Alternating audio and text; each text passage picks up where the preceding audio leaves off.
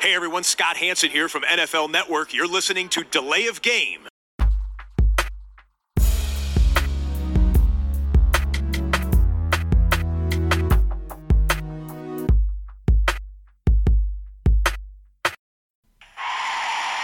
Delay of game. Offense. Five yard penalty. Repeat down. Repeat down. Repeat down. Seid gegrüßt. Ihr hört Delay of Game, der Football Podcast mit Episode 149 149 an diesem Mittwochabend. Live aus dem Büro von Jerry Jones in Dallas. Und deshalb eine ganz wichtige Frage gleich zu Beginn. How about them Cowboys? ja, das ist, wir, haben, wir haben schon spät, wo wir unsere Aufnahme jetzt hier starten, äh, fortgeschrittene Stunde, Abendstunde. Ähm, also es kann ja durchaus sein, wenn wir gesagt haben, Mittwochabend kommt der Podcast, dass es schon Donnerstag ist, vom Kalender her. Äh, aber äh, ja, zumindest zwei sind übrig geblieben in der Aufnahmerunde, denn Max müssen wir leider heute abschreiben. Ähm, tatsächlich aufgrund eines technischen Fiaskos. Technischer. Defekt, ja. Technischer Defekt. Aber ihr hört ihn schon, der Christian ist zumindest da. Genau, grüß dich, Tobi, hi.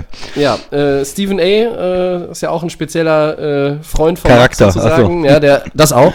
äh, deshalb sehr schade, dass der Max da nicht ähm, am Start sein kann jetzt gerade. Wir haben alles versucht, irgendwie war der Wurm drin. Ähm, ja, aber wir beide sind da. Wir sprechen nicht nur über Dallas, denn es gibt sogar noch viel spannendere Themen natürlich als, als, als die Cowboys. Ähm, aber eine gute Podcast-Episode braucht natürlich auch gutes Bier und damit Bierfrage. Was hast du? Ja, ich bin wieder mit dem Alt unterwegs, äh, mit dem Bolton, aber diesmal mit dem Uralt. Okay. Nicht nur alt, sondern uralt, naturtrüb. Ja, ich, ich habe heute äh, etwas aus äh, Düsseldorf, ja, von der Privatbrauerei Olbermann. Ja, ich weiß nicht, ob du von denen schon mal was probiert hast. Äh, die haben auch ein helles. Und Nee, tatsächlich das habe ich mir mal gegönnt, das kannte ich nämlich noch gar nicht. Ich sag mal Prost. Prost. Ja, sehr schade, dass wir heute nicht ähm, zu dritt sind, weil wir haben natürlich auch spezielle auf den Max zugeschnittene Themen uns überlegt, aber was soll man sagen? Es ist wie es ist. Ähm, gehen wir mal rein oder äh, schauen nochmal zurück auf Woche 7. Christian, erste Niederlage für die Seahawks. Ja, 34, 37 bei den Cardinals verloren. Trotz eines Monsterspiels von Wide Receiver Tyler Lockett. Ähm, zwei Fragen zum Auftakt. Ist die Seattle Defense unter dem Strich zu schwach für einen Super Bowl Run? Was meinst du? Äh, und wie beeindruckt warst du von Arizona? Ja, ich war schon beeindruckt von, von Arizona. Ähm, die haben ein gutes Spiel gemacht. Bei Seattle ist es ja so, die sind immer in spektakulären Spielen diese Saison. Die haben einfach diese extrem gute Offense. Äh, Russell Wilson und äh, die Receiver, Metcalf vor allen Dingen ja auch und Tyler Lockett, die sind super explosiv und ähm, man hat das, das Gefühl, die können von jeder Position aus dem, ähm, am Spielfeld in zwei, drei Spielzügen äh, scoren. Und so dynamisch ist eigentlich sonst nur Kansas City äh, dieses Jahr. So Mhm. mit dem Big Play-Potenzial, was sie auch haben. Mit dem Quarterback, mit der Offense. Ich finde Und- sogar, dass Seattle, was das Big Play-Potenzial anbelangt, sogar Die Nummer eins ist? die Nummer 1 ist. Ja, ich hatte mir das oder? heute im Auto überlegt und hab, wollte sagen, sie sind Nummer eins und dann habe ich mir gedacht, ja, aber ah, Kansas City, wenn die einen guten Tag haben, äh, mit Tyreek Hill und Kelsey und, und dem ganzen Speed, den sie auch haben und Mahomes, die haben es jetzt in den letzten Wochen vielleicht nicht ganz so gezeigt. Deswegen ist es vielleicht der Eindruck. Also, Der Eindruck jetzt, ich, ich bin immer so nicht von nur von den letzten drei Spielen, wenn ich so vielleicht auf die gesamte Saison gucke. Kansas City habe ich da auch immer noch äh, ganz weit oben, aber ja, Seattle macht äh, macht Spaß, denen zuzugucken, haben einen Wahnsinns Offense. Vor allen Dingen Pass Offense. Endlich wird auch äh, vom, vom Play Calling da ähm, diese Saison das Heft total Russell Wilson gegeben und das hat bis jetzt immer funktioniert. Ähm, auf der anderen Seite, die Defense ist ähm, ja nicht das Prunkstück. ähm, haben ja natürlich viel Talent über die Jahre abgegeben, gerade in der Secondary auch und ja, da ist, das merkt man. Ne? Und ähm, ja, auch der, der Safety von den Jets, den sie geholt haben, Jamal Adams, ja. Adams, der äh, war jetzt auch öfters verletzt und konnte noch, hat zwar gut gespielt, wenn er fit war, aber konnte jetzt noch nicht, ähm, ist vielleicht auch ein bisschen zu viel verlangt, wenn man äh, kurzfristig dann irgendwann in das Team reinkommt, die, der, die ganze Sache jetzt so ähm, an sich reißen, sagen wir mal, oder auch die Mitspieler verbessern. Das äh, hat er noch nicht geschafft. Und ja, nochmal, um, um auf das Spiel zurückzukommen, es war ein wildes Spiel auch. Ähm, ähm, ja, am Ende mit dem, mit dem vielleicht glücklicheren Ende für, für die Cardinals auch ein bisschen, oder? Also es war ja uncharakteristisch, dass, dass Wilson dann auch drei Picks insgesamt wirft. Ja, das stimmt. Das war ein bisschen. atypisch. Ja. Ja, man hatte eigentlich, ich hatte irgendwie noch das Gefühl, Seattle gewinnt das Ding und äh, Arizona hat es dann äh, nach Hause geholt, obwohl sie ja auch nicht, ähm, nicht immer alle Entscheidungen, finde ich, so richtig getroffen haben in dem Spiel. Aber Mhm. ich habe jetzt schon wieder vier Minuten Monolog oder so. Ähm, wie, wie siehst Ah, Seattle? st- st- stimmt gar nicht, da war ja die Begrüßung noch drin, die muss man immer abziehen. Ähm, ja, also Lockett war natürlich ein Monster-Game, 15 Receptions, glaube ich, bei 20 Targets, 200 Yards glatt und drei Touchdowns. Aber halt, du hast schon angesprochen, Wilson mit diesen drei Interceptions. Ähm, äh, was mich erstmal an dem Spiel grundsätzlich beeindruckt, ist, dass Arizona zweimal da, glaube ich, äh, in dem Spiel 13 Punkte hinten liegt äh, und die bewahren die Ruhe. Sie haben äh, da weiterhin sind von, von ihrem Gameplay nicht abgewichen. Ähm, sie haben angeführt von ähm, Kyler Murray, dem Quarterback, äh, Running Back Chase Edmonds, der sehr, sehr viele Yards auch ähm, über das Passing Game ähm, ja, Geholt hat. Ja. geholt hat und, und dann natürlich der Andrew Hopkins, äh, der immer eine Bank ist eigentlich, ähm, haben sie auch 519 Yards Total Offense zusammen äh, gehäuft und das ist ja ähm, das ist ja auch erstmal immer so eine Marke, das machst du nicht jede Woche, äh, egal ob jetzt die Seattle Defense gut oder schlecht ist. Also Arizona hat mich schwer beeindruckt.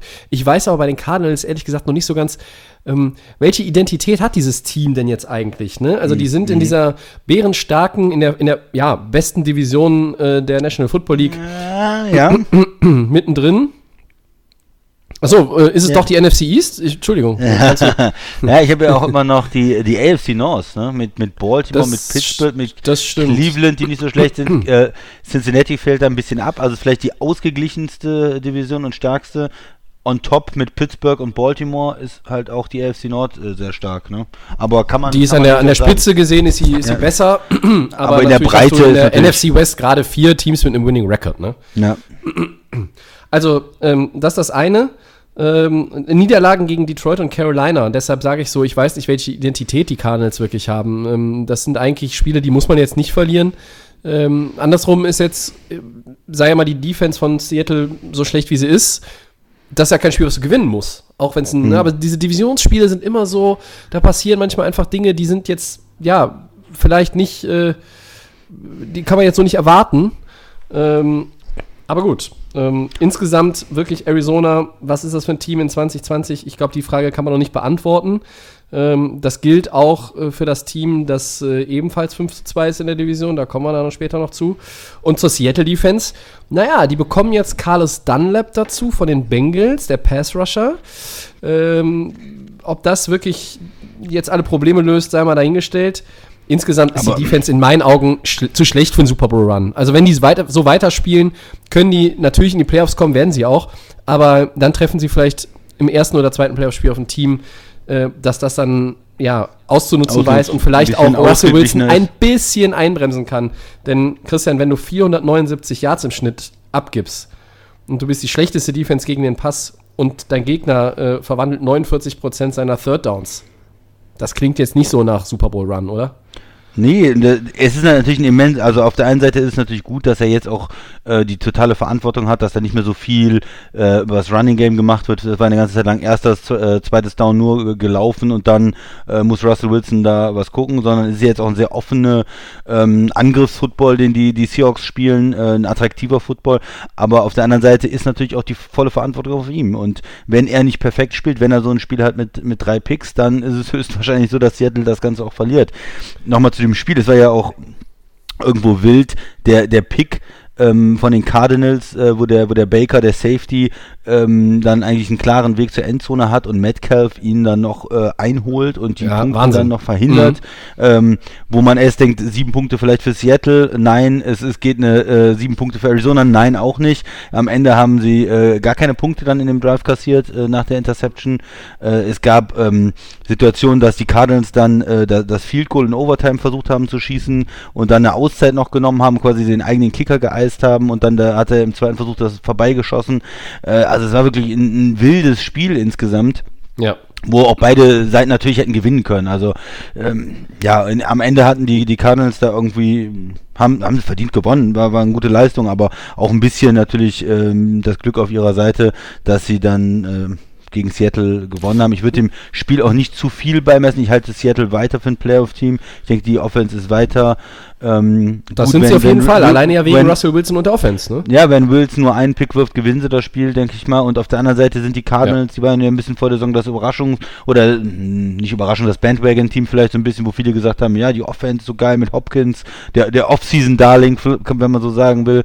Ja, Und äh, die, ja, die sind ja ein bisschen holprig gestartet, aber haben jetzt zumindest mit dem Sieg gegen Seattle ähm, auch gezeigt, ja, wir können auch ein, ein Playoff-Team oder ein Team, was in einem guten Lauf war, können wir schlagen und wir sind, mit uns muss man rechnen in der Division und wird natürlich super spannend. Äh, San Francisco ist ja auch noch nicht raus. Ne? Die haben, die haben die New York Teams geschlagen und danach äh, richtig auf die Mütze gekriegt und dann war man wieder, hm, haben sie nur gegen die ganz schlechten Teams gewonnen, waren diese ganzen Verletzungen, die sie haben dann doch zu viel und jetzt sind die ja auch wieder ein bisschen im Kommen mit dem Ja. Sieg gegen die Patriots. Also das ist eine absolut spannende Division. Langfristig, glaube ich, äh, ist es, wie sagt man so schön, too much to overcome äh, für die 49ers. Aber äh, sie sind erstmal noch dabei in, in, der, in der Breite, und also die Breite ähm, der, der NFC-Playoff-Kandidaten, das ist also, ähm, ja, äh, anders formuliert, ich muss es anders sagen. Es ist, es ist die Masse, äh, die da möglicherweise sich, sich andeutet, äh, in, die, in die Playoffs kommen zu können. Denn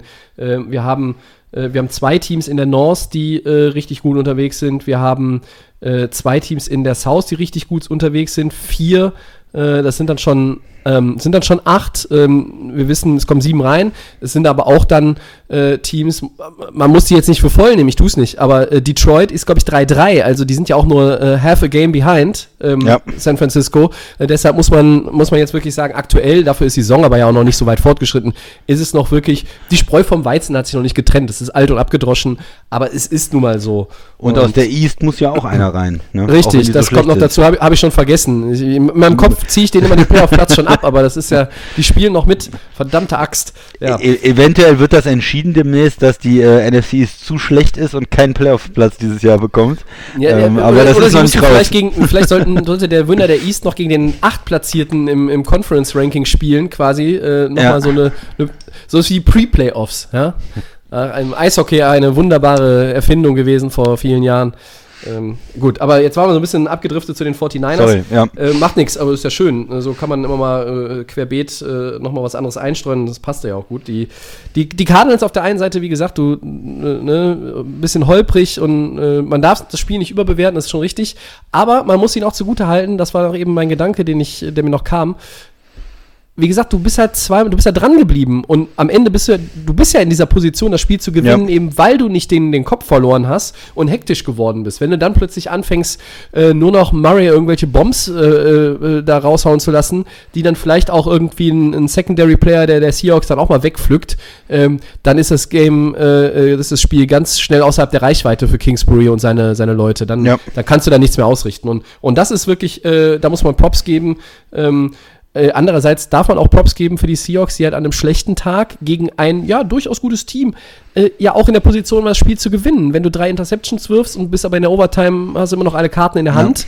Das ist halt auch nicht äh, an jedem Ja. Tag, in jeder Woche so. Da war, ne? da war so viel drin in dem Spiel, auch, auch Metcalf hatte ja noch einen Touchdown, der dann äh, über eine Penalty äh, Mhm. nicht gezählt hat und so. Also das ist ja, ja, da kann man äh, den halben Tag drüber äh, sprechen und da war ganz viele ähm, Schlüsselsituationen, wo das Spiel dann gekippt wäre fast oder hätte anders laufen können. Man muss allerdings auch sagen, die Arizona Defense, auch wenn sie die drei Picks hatte, ist diese Saison ähm, ja, nicht, oder die Saison war ja auch schon letzte Saison nicht so gut.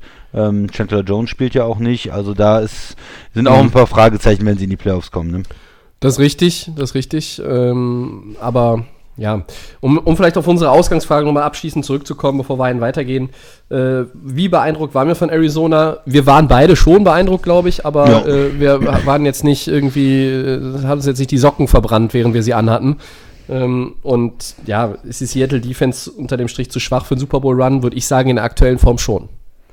Ja, mal gucken. Es kann natürlich noch sein, dass in der Saison sich die Defense noch mehr findet. Jetzt haben sie noch einen, pass dazu ne? gekriegt. Ja. Äh, der, es ist ja nicht ein Team, was völlig talentlos ist. Sie haben ja Adams vor der Saison dazu geholt, wie wir schon gesagt haben. Äh, äh, Bobby Wagner ist noch da. Also es ist ja dann auch ein bisschen Talent da. Und wenn man vielleicht noch äh, den Pass Rush ein bisschen stärken kann, wenn da vielleicht sich der ein oder andere Spieler entwickelt, so, die müssen ja keine Top 5 Defense haben mit der Offense, es muss ja nur durchschnittlich sein. Das Ja, würde das ja reicht, schon wenn, reichen. du dich, wenn ne? du dich im NFL-weiten äh, Tableau auf Platz 20 irgendwo schiebst. Ich glaube, das ist mit der Offense, die du hast, äh, wäre schon Meilenstein. Und dann, dann muss man ihnen das zutrauen. Aber hier und heute sage ich halt auf die Frage einfach nein. Mhm. Okay. Ja, Soll ich weitergehen? Dann, Ja? Gerne, ja. Ja, ähm, es gab ja noch mehr wilde Spiele und zwar ähm, verrückte Enden in Atlanta und Cincinnati. Die Lions und Browns gewinnen in letzter Minute, in letzter Sekunde vielleicht sogar. Was bedeutet, äh, was bedeuten diese Siege und wie schwer trifft Cleveland der Ausfall von Odell Beckham Jr.? Tobi. Ja, das ist, ein, es ist quasi eine Headline, wo ganz, ganz viel drin ist und wir erlauben uns jetzt mal, weil wir zu zweit sind, ähm, weil es dann auch zeitlich nicht unbedingt ausufert, mal äh, kurz ähm, ja, über die Verlierer zu sprechen. Und da fange ich mal an mit My Man Todd Gurley. Ja. Ähm, ich glaube, ihr habt es wahrscheinlich alle gesehen und sonst äh, habe ich jetzt mal das Privileg, das kurz zu erklären. Der Christian geht ja, Ja. manchmal noch mal gerne auf äh, ein paar Spielsituationen ein, äh, weil er zu Recht immer sagt, ähm, vor der Aufnahme, vielleicht müssen wir es nochmal an, anteasern, weil nicht jeder irgendwie, vielleicht hat man nur sein Lieblingsteam geguckt und, und deshalb oder, ne?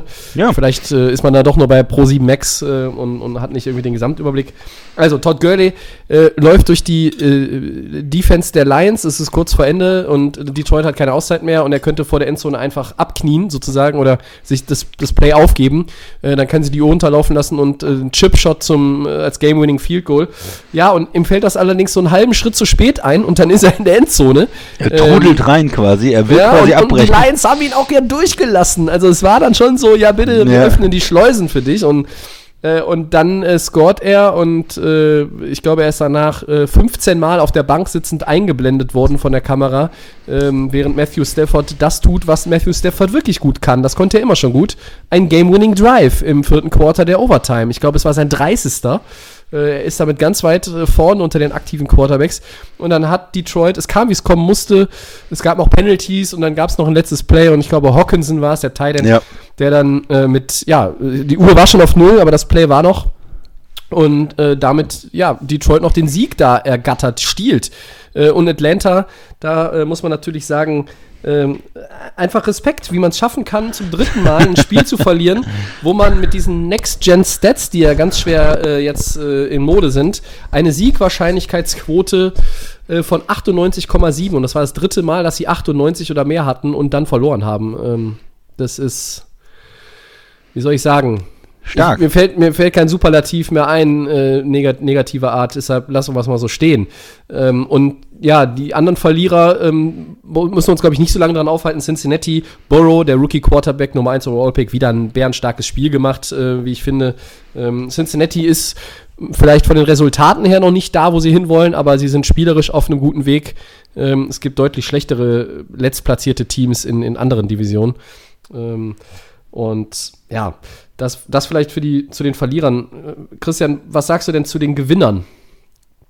Ja, ich, zu dem äh, Cincinnati-Cleveland-Spiel, das ging ja hin und her. Das war wirklich ein Touchdown, Touchdown, Touchdown, Touchdown, Touchdown und wer als letztes den Ball hat, der, äh, der gewinnt das Spiel. Ja, es Also, waren, glaube ich, äh, fünf, Fünf Lead-Changes im, im vierten Quarter, ne? Ja, das ist natürlich Wahnsinn, äh, macht wahnsinnig viel Spaß, gerade wenn man es dann äh, in der Red Zone am Ende guckt und immer wieder äh, da noch was passiert und, und diese spannenden Spiele zusammen am Ende ähm, verfolgt, man, die, man die verfolgen kann. Ähm, äh, Genau, ich würde sagen, die Offense äh, Cincinnati ist, ist gut drauf, aber die Defense natürlich nicht. Und Cleveland konnte das nutzen. Und ähm, interessanterweise ist ja Baker Mayfield, hat er viel besser gespielt, nachdem Beckham raus war. Ne? Das sind ja manchmal so ähm, seltsame Phänomene, dass er dann mit den Backup-Receivern, den schlechteren Leuten nominell, auf einmal viel sicherer gespielt hat und besser gespielt hat. als Rashad. Higgins mit, mit Peoples Jones, hieß der Ja, andere noch. Peoples Ne? Und, und sie hatten ja auch durch vorher. den. Ja, ich auch nicht, muss ich, muss ich zugeben.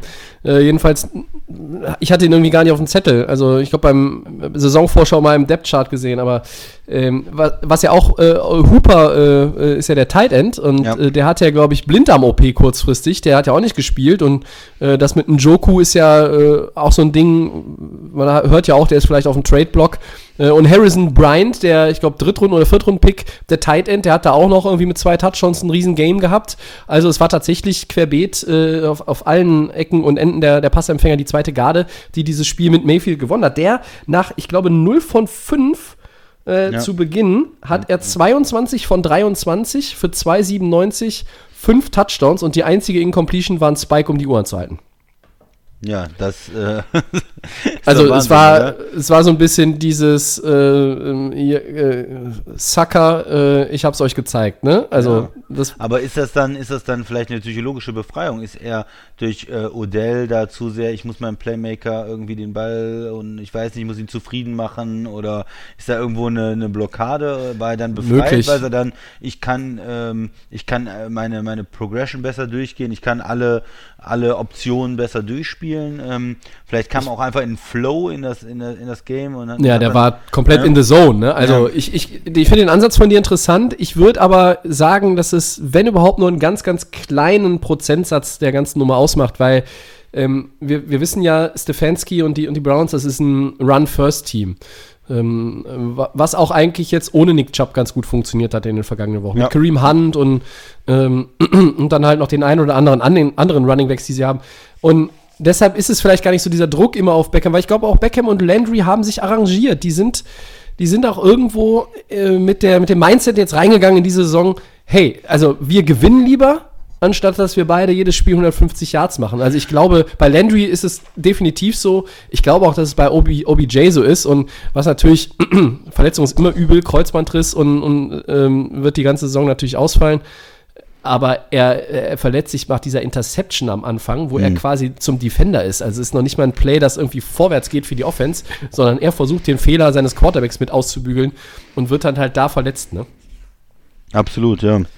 Also es ist vielleicht auch so ge gewesen, dass man irgendwo merkt, Cincinnati hat nicht den Pass Rush, ähm, die die können ja, die können in der Defense nicht so dagegenhalten und dann kommt man immer besser ins Spiel rein und ja, er ist ja, wir haben ja auch zum Teil schon gute Spiele von Baker Mayfield gesehen, ist ja kein schlechter, aber er ist äh, zu unkonstant, hat dann letzte Saison zu viel Fehler gemacht, hat immer diesen Druck gespürt. Dieses Jahr ist die O-Line ja besser in unserem so einem Spiel, wo die ähm, ja, wo man irgendwie in so einen, so einen Flow reinkommt, hat er einen sehr guten Eindruck gemacht. Ist Cleveland ähm, für die läuft's gut, denen fehlt jetzt ein wichtiger Playmaker in der Offense. Das ist ein herber Verlust, keine Frage. Aber Mhm. auf der anderen Seite scheint es ja mit den Leuten jetzt erstmal ganz gut funktioniert zu, ähm, zu funktionieren und ja, man muss halt gucken, einfach weiter, weiter spielen und einfach in die Playoffs kommen. Das wäre für, für Cleveland schon ein großer Erfolg, wenn man es irgendwie schafft, jetzt in der AFC einen von diesen sieben Playoff-Plätzen, äh, die da verfügbar sind, äh, zu ergattern. Mhm. Ich, ich traue ihm das zu. Ähm, ich sehe vielleicht auch eine Chance darin. Ähm, es ist, Beckham hat jetzt natürlich keine berauschende Saison bis jetzt gehabt, aber ähm, man, man hat natürlich trotzdem auch immer das Gefühl, das ist ein Spieler, wenn halt an dem Tag alles passt, dafür ist er auch zu talentiert immer noch, ähm, der kann dir mal mit 120 Yards und zwei Touchdowns so ein Spiel gewinnen. Ja. Und dieses Spiel hat jetzt Baker Mayfield gewonnen. Das hat nicht, die, hat nicht Kareem Hunt gewonnen, das hat schon mal gar nicht die Defense gewonnen. Ähm, wobei, da muss ich ganz ehrlich sagen, einfach auch mal ein Riesenlob an Miles Garrett, was der dieses Jahr Ja. spielt. Also der hat sich seinen, seinen fetten Vertrag, äh, würde ich sagen, jetzt zumindest in diesem Jahr, ähm, das Gehalt, das hat er sich redlich verdient. Ähm, aber ich bin, bin gespannt, wie Cleveland jetzt so weiter, weiterkommt damit. Ne? Also äh, Nick Chubb kommt hoffentlich irgendwann noch zurück. Da will man diese äh, Knee Surgery ja umgehen. Ähm, da hieß es mal sechs Wochen. Ähm, und, und jetzt ohne Chubb erstmal noch und dann natürlich auch fortlaufend ohne OBJ. Äh, bin ich doch, ähm, ich bin, klingt komisch, aber ich bin einerseits zuversichtlich nach diesem Spiel, wie sie es jetzt bestritten haben. Ich bin aber auch natürlich skeptisch, äh, ob das jede Woche oder, oder sage ich mal, fast jede Woche funktioniert, damit du halt die Spiele auch gewinnen kannst. Und ähm, Cleveland wird immer mal in eine Situation kommen, wenn sie in die Playoffs wollen, äh, dann muss ihr Quarterback dieses Spiel, äh, also dieses oder jenes Spiel auch äh, alleine gewinnen. Und ähm, das hat er jetzt gemacht.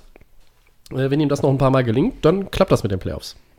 Ja, und man, wenn man sich jetzt mal so anschaut, okay, mit, mit Pittsburgh und Baltimore in der Division, da kommt man vielleicht nicht ran, aber wer Ja. könnten sonst die Gegner sein um eine Wildcard dann? Äh, die, die South sieht jetzt nicht so stark aus, ähm, Jacksonville, Houston sind, sind eher schwach, Hm, vielleicht Indy als Gegner, vielleicht Tennessee als Gegner, wenn es dann um Wildcard geht, oder Mhm. in der East ist eigentlich ähm, Raiders jetzt- vielleicht noch auch. Ja, die, die Raiders aus, ja, muss, man- muss man mal schauen, aber es scheint nicht unmöglich zu sein.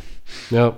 Ähm, insgesamt kann man, glaube ich, jetzt sagen, nach sieben Wochen, Cleveland macht einen deutlich besseren Eindruck. Ähm, Stefanski hat da schon so einen, ich sag mal, so einen, so einen Ansatz vom Turnaround hinbekommen, ne? Genau, ja, und das ist das, glaube ich, das ganz Wichtige, dass man mal äh, da Konstanz reinbekommt und einen vernünftigen Coach hat und eine Philosophie hat und äh, nicht wieder äh, den Coach äh, in Frage stellt und dann auch vielleicht den Quarterback, sondern dass man wirklich mal versucht, was aufzubauen und auch durchaus mit Qu äh, Coach und Quarterback mal ein paar Jahre spielt. Ne? Ja, ich glaube, es könnte, könnte ganz gut funktionieren. Und wenn man, ähm, ja, äh, man, man nimmt jetzt hier einen Podcast auf. Wir wissen, bis zum äh, 3. November ist auch noch, äh, sind noch Trades möglich. Mhm. Wer weiß, ne, ob Cleveland vielleicht auch nochmal sagt, hey, wir haben jetzt so ein paar Playmaker verloren, vielleicht können wir nochmal irgendwie was nachlegen. Dann hat man auch wieder eine ganz andere Basis vielleicht. Aber gut, schauen wir mal. Ähm, Christian, ich würde trotzdem dich gerne nochmal hören zu Atlanta, meinetwegen auch nochmal zu Todd. Boah, Wahnsinn, Und ja. ähm, eines deiner Lieblingsteams natürlich auch die Lions. Ja, äh, Gurley, und das Interessante ist, er hat das ja früher auch mal bei den Rams äh, mehrfach gemacht. Da ähm, ist er ja durchgebrochen in so Spielen, wo die schon die Führung hatten oder wo es nur noch darum ging, ein, ein kurzes Field Goal zu machen, um zu gewinnen. Und da hat er sich ja hingeworfen kurz vor der Endzone und Mhm. hat damals sich ja Fantasy-Owner drüber aufgeregt und gesagt, ah, mir fehlt jetzt der Touchdown. Aber er hat ja das richtige Play dann gemacht. Das ist ja das Mhm. Richtige Play, wenn du ähm, nur noch einen First Down brauchst oder wenn du dann einfach mit dem Field Goal gewinnen kannst mit auslaufender Uhr, dann ist es ja eigentlich das richtige Play und nicht dem Gegner nochmal die Möglichkeit zu geben. Und deshalb weiß er das eigentlich, ist ja ein intelligenter Spieler, hat das Ja. in der Vergangenheit schon gemacht und du siehst einfach, er wird da so halbherzig getackelt und er ist einfach in diesem, in diesem Reflex drin, um ähm, äh, sich da wegzudrehen und dann merkt er so, nein, ich, das, was ich eigentlich normalerweise mache, ist jetzt hier gerade nicht angebracht und versucht noch zu stoppen, schafft es nicht. Ist eine, ein tragischer, äh, tragischer Touchdown gewesen. Ähm, auf der anderen Seite, äh, jetzt in der Situation sah das wieder blöd aus für Atlanta. Auf der anderen Seite ist es ja gut. Ganz ehrlich, wo willst du in der Saison hin? Du willst eigentlich möglichst viele Spiele verlieren jetzt und einen hohen Draftpick haben. Ja, äh, tut mir leid. Äh, Atlanta ist, ähm, ist äh, was nützt dir das jetzt, wenn du da ein paar Siege holst und, und 6-10 bist am Ende? Das ist richtig. Ähm, meine, diese, diese Wir retten Dan Quinns Jobnummer hat letztes Jahr nochmal funktioniert, dieses Jahr nicht, wissen wir schon. Ja. Ähm, äh, ich habe ja so ein. Oder ist das jetzt zu hart? Also, Nein, ich war, ich, ich, eigentlich hast du recht, ähm, aber natürlich ist äh, diese Franchise nicht darauf aus, jetzt wirklich so, also was halt, wer ist denn wirklich immer darauf aus zu tanken? Also, das ist immer so ein Wort und keiner macht das halt bewusst, aber am Ende äh, fehlt es halt einfach. Atlanta fehlt ja eigentlich nicht am Talent, äh, anstatt, was sind sie jetzt? Ich glaube, die haben 1-6, ne? 1-6 Die? sind sie, glaube ich. Die ja. haben, haben sieben Spiele auch gespielt bisher. Ähm, die könnten auch 3-4, vielleicht sogar 4-3 sein. Also das Spiel in Dallas, da dürfen sie nie verlieren. Die haben so oft jetzt schon eine deutliche Führung hergeschenkt. Und Detroit zu Hause, wenn du, ich finde einfach auch, also beide Quarterbacks sind nicht Elite, aber beide Quarterbacks sind gut, beide können dir ein Spiel gewinnen. Ähm, und dann hat aber unterm Strich Atlanta mehr Talent in der Offense vor allen Dingen. Äh, und die kriegen das nicht gebacken, wieder mit der Führung, das ist fast schon tragisch. Und dann sehe ich Arthur Blank, den Owner, an der Seitenlinie stehen, er hat dann die Hände in die Hüften gestemmt und, äh, und, und, die, und die Maske auf. Und äh, auch wenn man natürlich nur die obere Hälfte des Gesichts sehen konnte, ähm, so musste man kein Prophet sein, um zu wissen, wie er da drunter geguckt hat. Ähm, das ist mir tut der Mann ein bisschen leid. Also äh, der, der atmet und, und blutet und lebt ähm, Falcons Football und äh, macht super viel, auch für die Community, ist ein wirklich super, super, super Owner. Ähm, äh, und der muss dann da wirklich, weiß ich nicht, der, der muss ja denken, dann kann auch ich auch aufs Feld gehen, Leute. Und ich bin, äh, bin ein alter Mann. Also ja. kriegen es einfach nicht zusammen. Und auch jetzt mit Raheem Morris dann wieder, das ist dasselbe, sagt man so schön, dasselbe in grün oder in, in dem Fall in, in, in schwarz-weiß oder schwarz-weiß-rot, wenn man die Farben der Falcons jetzt nehmen will. Äh, ist schon, ist schon, schon hart. Und, und bei Detroit weiß ich manchmal gar nicht, äh, wenn ich auf den Rekord gucke, ich war schon irgendwie bei dem Spiel überrascht am Sonntag. Ich so, ach ja, die sind ja 2-3. Irgendwie habe ich im Kopf, die sind 1-4. Und jetzt sind die, für mich ist es eigentlich ein 1-5-Team und die sind, die sind 3-3. Ja?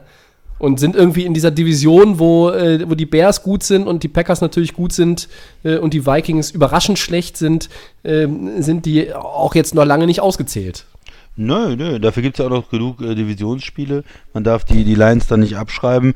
Ähm, ja, die haben, haben nicht so richtig überzeugt bis jetzt und, und können damit auch mit so einem knappen Sieg gegen Atlanta jetzt auch nicht ähm, mich irgendwo überzeugen. Da müssen sie schon mal ein paar andere Spiele gewinnen. Ähm, sind im Moment ein 500-Team und so würde ich sie auch einschätzen. Sind nicht, nicht ungefährlich, auch in der Offense äh, mit, mit Stafford, mit den Receivern. Ja, aber halt auch in der Defense nicht so stark. Ähm, sie haben jetzt nochmal einen Move gemacht. Ich weiß nicht, ob du das ähm, mitbekommen hast. Sie haben Griffin von, von Dallas geholt. Ja, den, den ja. äh, Pass Rusher. Um sich da nochmal zu verstärken. Also klar, die, ähm, Patricia, der, der, die müssen jetzt auch für den Coach spielen. Die brauchen ja endlich mal nach den zwei schlechten Jahren jetzt auch was Vorzeigbares. Ich hatte ihn ja auch als äh, Coach, der gefeuert wird, First Coach feiert. Ähm, naja, aber trotzdem glaube ich nicht, dass sie in der NFC in die Playoffs kommen mit 3-3 jetzt, äh, mit Chicago, Green Bay in der Division, mit den anderen starken Teams der starken West, ähm, Ja. der, starken South. Da muss schon noch ein bisschen was passieren bei, bei Detroit. Und so ein, ja, Atlanta, die Defense war schwach bis jetzt und da so ein ähm, Sieg, ja, reißt es für mich auch nicht rum. Und nochmal zu Atlanta 1-6 und in der Division mit Tampa, mit New Orleans, mit Carolina, die ordentlich spielen. Ja, da musst du eigentlich doch die Niederlage nehmen und sagen, ich gehe für den äh, für einen richtig hohen Pick dann. Mhm. Vielleicht Ich kriege jetzt Anrufe Todd- von Todd- oder Todd Mails von wütenden Falcons-Fans. Was, diese Saison ist noch nicht vorbei und nächstes Jahr kommen wir in den Super Bowl.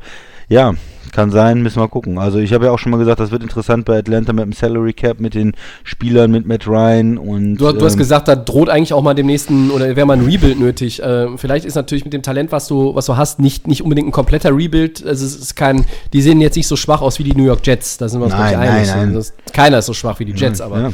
ähm, äh, das war ja so auch ein bisschen die, die Frage, die du mal angepiekst hattest. Ähm, vertraut man Matt Ryan noch? Ne? Also sagt Ja. man, mit dem machen wir noch zwei, drei Jahre und wer, er hat auch noch irgendwie Vertrag und so weiter und so fort. Ähm, und du hast ja auch talentierte Spieler äh, auf einigen Positionen, ähm, auch in der Defense, äh, auch wenn man davon wenig sieht. Ähm, aber auf dem Papier, also so Leute wie Dion Jones haben auch schon mal besseren, besseren Football gespielt. ja. Bei Detroit, ja, die nächsten Spiele, Colts, okay, aber dann Vikings, die Football-Team, Panthers, Texans. Ähm, hm, also, wenn die sich weiterhin so durchmogeln, werden die das neue Mogelteam und dann spielen die irgendwann in Woche 13 gegen die Bears und können die dann möglicherweise noch überholen. Aber ähm, da, so weit sind wir noch nicht. Äh, Ich habe immer den Eindruck, über Detroit reden wir relativ wenig, aber ähm, meistens kann man sich dann noch die Frage stellen, ja, warum sollte man mehr über die reden? Ja, war natürlich ein guter Sieg, ein guter, gutes Fourth Quarter Comeback. Aber ja, es war auch gegen Atlanta. das Ja, haben wir jetzt schon so und- oft gesehen. und- So, und da sind wir wieder genau da, äh, wo sich, äh, ja, das eine, eine beißt irgendwie wieder dem, dem anderen in den Hintern sozusagen. Es ist, es ist ähm, ein Win, wo Detroit sich natürlich irgendwie freut, die lachen sich aber auch trotzdem äh, nicht nur innerlich kaputt über die Tatsache, wie er zustande gekommen ist, nimmst du mit bis 3-3 äh, und bist halt erstmal, ja, in einer breit gefächerten AFC mh, alles andere als abgeschrieben. Ne? Also, Ja, wofür ich die, die nur beneide, den ich gerne, ich hätte ja diesen, den Hawkinson, den Tight End gerne in Green Bay gesehen. Also letztes Ja, Jahr das, Draft, das, ja- ich glaube, ich glaube wir, wir hatten ihn auch in einigen Mockdrafts mal äh, da verortet und äh, wurden dann bitter enttäuscht. Den- Aber das macht ja nichts. Dafür, dafür hat Green Bay ja im 20er-Draft richtig gute Passempfänger gedraftet. ja, ja, genau, ist richtig. Ja. Ja, ja. Aber vielleicht, vielleicht, Christian, du bist ja immer nah dran an den Packers. Äh, ich habe natürlich Mm. jetzt so ein bisschen mal Trade-Kandidaten geguckt und, und welches Team sich wo vielleicht verstärken könnte. Vielleicht machen die Packers ja noch irgendwo einen Move. ja, da kommen wir später, glaube ich, zu, noch im Podcast. Oh, ja, das ist richtig. Das stimmt. Ja, Freue ich mich schon. ja. ja, dann gehen wir eins weiter, Ja. wenn du äh, zu diesem ganzen. äh, Also, das waren die ganzen wilden Spiele. So, Mhm. jetzt äh, kommen wir mal zu zwei Teams mit großen Namen, ähm, vermeintlich großen Namen, kann man auch sagen, und zwei Krisen. Und die Diskussionsfrage lautet: Bei wem brennt der nach deutlichen Niederlagen schon mehr vom Baum? Bei den Patriots oder den Cowboys? Tja, das ist eine schwierige Frage, Tobi. Ja. Weil Ja. Äh, ich muss mal beide Teams ein bisschen beleuchten. Also die, die Patriots sahen ja unterirdisch aus äh, gegen die 49ers und vor allen Dingen sah, und ich habe dir auch geschrieben, ähm, Mhm. Newton ist für mich nicht fit. Also er hat am Anfang der Saison gegen Seattle ein richtig gutes Spiel gemacht und da sah er aus wie der, der Cam Newton, der eine Offense alleine tragen kann. Was ich jetzt zum Teil von den Patriots auch schon in dem Denver-Spiel gesehen habe, war ja eine Offense, die nur von Trickspielzügen lebt, irgendwie, die äh, versucht, sich irgendwas aus den Fingern zu saugen, wo äh, Julian Edelman dann auf einmal zwei Pässe in dem Spiel macht. Also da kommst du nicht einmal mit einem Trickspielzug, du holst den nochmal raus, weil dir nicht viel einfällt in der Offense. Die O-Line ist nicht gut, äh, Running Game läuft nicht und Newton, die, die Passempfänger sind schlecht. Äh, und jetzt hatte Cam Newton wirklich ein ganz schlechtes Spiel. Ähm, da kann man sich auch nochmal die, die Pässe angucken, die er geworfen hat, zum Teil irgendwo in den Rasen. Fünf Yards zu kurz und oder Receiver total überworfen. Also äh, passt gar nicht. Und in der Defense, da ist einfach die Front Seven äh, extrem geschwächt, ja, bei den Patriots. Da sind ja viele Spieler gegangen, äh, Linebacker gegangen vor der Saison, äh, ob das jetzt Collins ist zum Beispiel, ne? Mhm. Und äh, da fehlt Ein einfach. paar in der- Opt-outs gibt es natürlich auch, dürfen wir nicht vergessen. Ja, genau. Und Mhm. äh, da fehlt einfach Moment das, das Talent. Und ähm, ja, die, die Secondary finde ich immer noch gut, aber das, das wird irgendwie von den, von den Teams ganz gut ausgenutzt, dass da die Patriots kein komplettes Team in der Defense sind. Und man hat halt selten äh, ein ähm, Patriots-Team so ja, schlecht gesehen wie jetzt. Trotzdem gehe ich mit Dallas weil ich immer noch sage, Cam Newton, der hatte Covid, da ist vielleicht der, der Effekt, man weiß ja, es ist ja sehr unterschiedlich, wie die Leute darauf äh, reagieren und auch so Spitzensportler äh, kann ja gut sein, dass es bei ihm halt einfach noch Nachwirkungen hat, dass er ähm, irgendwie halt nicht hundertprozentig fit ist oder eine, irgendeine alte Verletzung wieder ähm, aufgebrochen ist.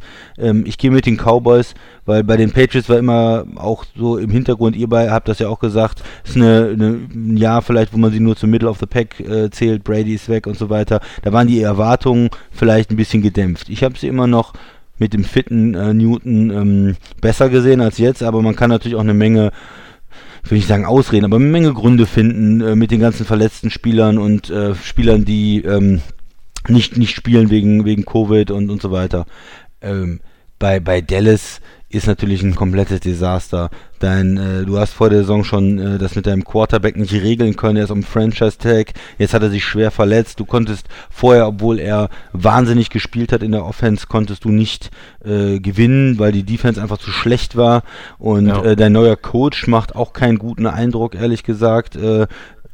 Dass da irgendwie ein Ruck durch die Mannschaft gegangen ist, dass da ein klares Konzept ist. Die Defense ist, wie gesagt, äh, total schlecht. Ähm, was hat er jetzt groß bewirkt? Ja, die Offense ähm, sah ganz gut aus, aber die hat auch immer dann, äh, lag 20 Punkte hinten und hat dann versucht von hinten irgendwie mit, mit Prescott, der dann äh, zu den talentierten Wide Receivern geworfen hat. Aber ist das irgendwie schon das, was McCarthy dann ähm, gebracht hat? Die haben, ja, ha, also er hat nicht so eine, eine, eine andere Kultur reingebracht, vielleicht, ne? Dieses, ähm, ja, eine, eine bessere neue Kultur, wo man direkt sagt, Mensch, der bewegt was, der hat ein neues Konzept, der ändert die Mhm. Cowboys. Man hat das Gefühl, es sind dieselben Cowboys äh, wie die letzten Jahre, äh, nur dass jetzt ihr Quarterback verletzt ist, jetzt ist Dalton auch noch raus, äh, die O-Line ist nicht mehr, was sie war und diese Niederlage gegen Washington, äh, das ist ja eine, eine Demontage auch gewesen, äh, Tobi. Also von daher. Spielerischer Offenbarungseid. Ja, also das ist ja ein Team, das selber in der Offense eigentlich nichts zustande bringt.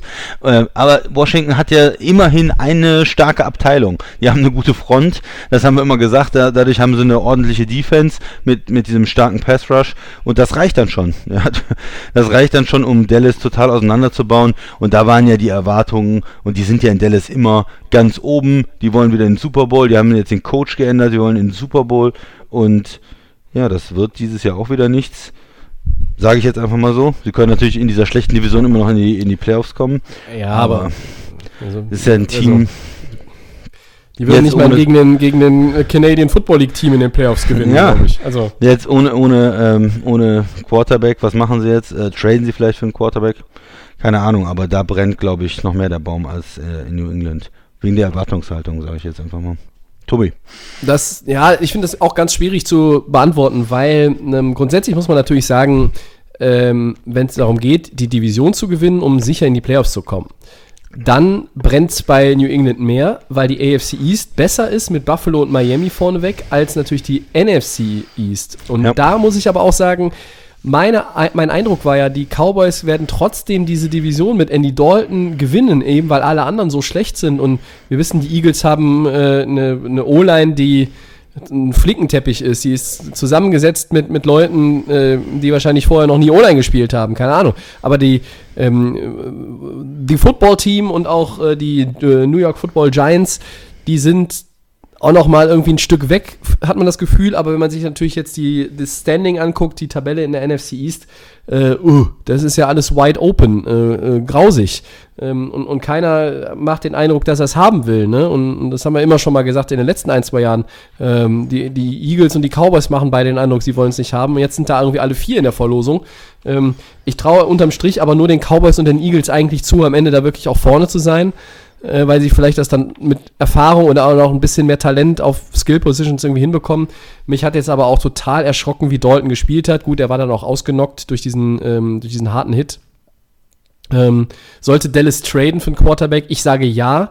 Ähm, ich ganz blöd werfe ich jetzt mal den Namen Sam Darnold hier in den Raum. Also wenn der mit den Cowboys Receivern Mhm. spielen darf, Ja. äh, sieht Sam Darnold um zwei Klassen besser aus, äh, obwohl der nur eine Woche mit denen trainiert hat. Ähm, lege ich mal Hand für ins Feuer, ähm, wenn wir bei dem schönen gemalten Bild sind, wo es brennt. Ähm, ähm, aber insgesamt, boah, ich, ich kann mich nicht entscheiden, merkt ihr vielleicht schon, ähm, weil man muss natürlich äh, bei den Patriots, ja, die sahen Minuten irgendwie gut aus, aber Max und ich haben gesagt, Middle of the Pack Team, eben weil so viele äh, weg sind, äh, diese Opt-out-Möglichkeit gewählt haben, nicht da sind, man hat das Gefühl, ah, will Belichick vielleicht so ein Übergangsjahr einstreuen, bewusst oder unbewusst, sei mal dahingestellt. Und dann kommen diese geilen Spiele mit Newton, äh, aber plötzlich muss man, äh, muss man zurückrudern und sagen, oh, hier haben wir hier vielleicht, waren wir zu voreilig, ist also immer noch Belichick, sind immer noch die Patriots. Ähm, Christian hat es ja auch nicht zu Unrecht angesprochen dann zu dem, äh, zu dem Zeitpunkt. Und jetzt bist du da und hast, was? Äh, 2-4. Newton, der Null, diese bis 2-4, Newton in den letzten zwei Spielen kein Touchdown-Pass, fünf Interceptions. Ja. Und jetzt kommen, jetzt kommt, ich bin ja ein Freund von Statistiken, ähm, die Patriots das erste Mal seit 2002 mit drei Niederlagen in Folge. Dazwischen waren 286 Spiele. Das ist der längste Streak in der NFL-Geschichte, äh, wo ma zwei Mannschaften drei Spiele äh, verloren haben, die da, also die Spiele, die dazwischen lagen. Wahnsinn. Un unvorstellbar. 27 Punkte Niederlage gegen die Niners war die deutlichste Heimniederlage unter Headcoach Bill Belichick. Ähm, und ich würde halt sagen, wenn ich auf die Divisionsstärke gucke, ja, dann hat es New England irgendwie schwerer, weil die müssten halt eigentlich schon die Division vielleicht gewinnen oder ob die als Zweiter irgendwie dann noch reinsneaken in dieses Playoff-Picture, weiß ich nicht. Aber unterm Strich, komm, ich schließe mich dir an, Christian, äh, bei den Cowboys, weil auch zum Beispiel Ezekiel Elliott, also Ja. ich muss doch, ich muss doch in der Lage sein, mit einer ja immer noch ganz guten O-Line ähm, und dann auch gegen diesen, so gut der Pass-Rush ist von Washington, aber Washington ist kein gutes Footballteam. Und Ja, da aber muss ich in der Lage die, sein, O-Line ist Leute nicht mehr so gut, ne? Also die Smith ist äh, out for Ja, das ist season richtig, Und, aber- und Fred Frederick ist weg und Martin ist verletzt. Ist- immer noch eine bessere O-Line, als die die Philadelphia hat. Ähm, Ja, aber egal, also ja. selbst mit einer schlechten O-Line. Wir haben Saquon Barkley mit 2000 Yard-Saisons gesehen in, in, hinter einem Schweizer Käse in, in New York. Und wenn Ezekiel Ja. Elliott ähm, so ein äh, guter Running Back, wie er denn nun mal eigentlich ist, der produziert Fumbles, der findet irgendwie die Lücken nicht, der hat auch ein bisschen so sein Näschen, sein Gespür verloren. Und wenn du so einen Star-Player nicht mal dann nutzen kannst in so einem Spiel, gegen Washington, dass der vielleicht diese Offense einfach trägt, weil da ist kein Quarterback, der es gerade Ja. tragen kann. Erst recht nicht, wenn Dalton dann auch raus ist. Das ist schon erschreckend. Äh, und, und Jerry Jones sagt, nee, und ich bin immer noch überzeugt, McCarthy ist der Richtige, aber das hat er auch zehn Jahre von Jason Garrett behauptet. ähm, und das ist schon, schon einfach eine krasse Nummer. Und ich, abschließend muss ich jetzt einfach sagen zu dem Thema, ich bin weg von dieser Dallas gewinnt auf jeden Fall diese Division-Geschichte. Es sei Ja. denn, sie machen jetzt einen Move auf Quarterback vor kommendem Dienstag. Sie müssen ihn machen. Ob der Dalton dann wieder spielt oder nicht. Ich habe gesagt, das ist ein super Backup, kannst froh sein, dass du ihn hast. Aber äh, auch vor der äh, Concussion jetzt hat mich nicht überzeugt. Ja, vielleicht äh, New Orleans hat ja mehrere Quarterbacks, vielleicht schlagen sie ja dazu. Die Ja, man hört ja, Woche. Winston äh, könnte man vielleicht, ne? Äh, was ich, äh, ich würde es lieben, wenn äh, Fitzmagic nach Dallas geht und jetzt Ja. da mit denen noch einen, einen zaubert. Ähm, weil dann kann die Defense ja weiter in Dead Last sein, dann, dann ist das mm, wirklich Vollgas. Groß, großartige Zirkusnummer da, äh, richtig, mit Vollgas, Vollgasveranstaltung, eine jagt die nächste. Ähm, aber wird Miami das vielleicht- machen, weil wenn Tour halt noch nicht so weit ist, musst du da ja wieder zurückgehen und dann bist du froh, wenn du, wenn du Fitz, Fitzpatrick noch hast. Aber irgendwas Ja, muss ähm, Dallas in meinen Augen tun. Nochmal, äh, ich möchte da nochmal explizit auch zustimmen. Also die, äh, auch wenn ich ja sage, die O-Line äh, durch diese ganzen Verletzungen, Leute, ist einfach nicht mehr gut und ist eine äh, jetzt eine, eine unterdurchschnittliche O-Line, die Dallas hat, ob wie schlecht sie jetzt ist da, und wo welche schlechter sind, mit welchen Verletzungen, da kann man natürlich immer gucken, aber ähm, Mhm. eine unterdurchschnittliche O-Line. Auf der anderen Seite, was du gesagt hast, ist richtig. Elliott wird ja bezahlt als Top-Back, dass er was macht und nicht, dass er einfach nur das ähm, äh, quasi aufnimmt, was die O-Line ihm dann präsentiert. Da kann ich auch jeden anderen Running Back nehmen. Nein, Das er ist ist ja ein Top-Running Back, äh, wie ein McCaffrey zum Beispiel. Der macht ja aus nichts noch fünf Yards. Der macht ja auch gute Spiele, wenn die O-Line nicht gut ist. Ne? Da, das ist ja der Anspruch, den er haben muss. Ich erinnere mal an äh, Adrian Peterson, der immer in Minnesota oder über viele Jahre die Offense einfach getragen hat. Da wusste jeder, was kommt. Da wusste jeder, da kommen 25 Läufe von ihm. Und es, es war ja trotzdem Produktivität da. Also das sind äh, und eigentlich mit den Receivern und mit dem Running Back muss man da irgendwie ein bisschen mehr noch äh, zustande bringen. Da stimme ich dir absolut zu.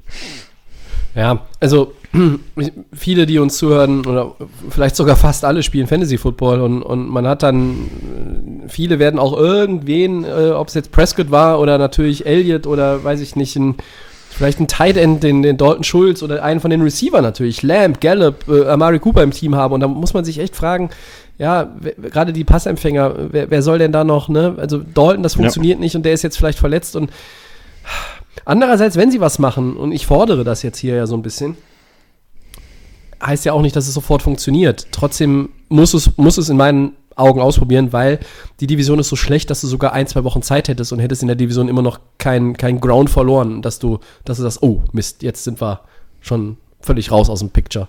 Also, ähm, ich, ich sag, habe ja schon ein paar Mal gesagt, oh mein Gott, wenn diese Division einen Sieger mit 7-9 bekommt im Record, ist ja ganz furchtbar.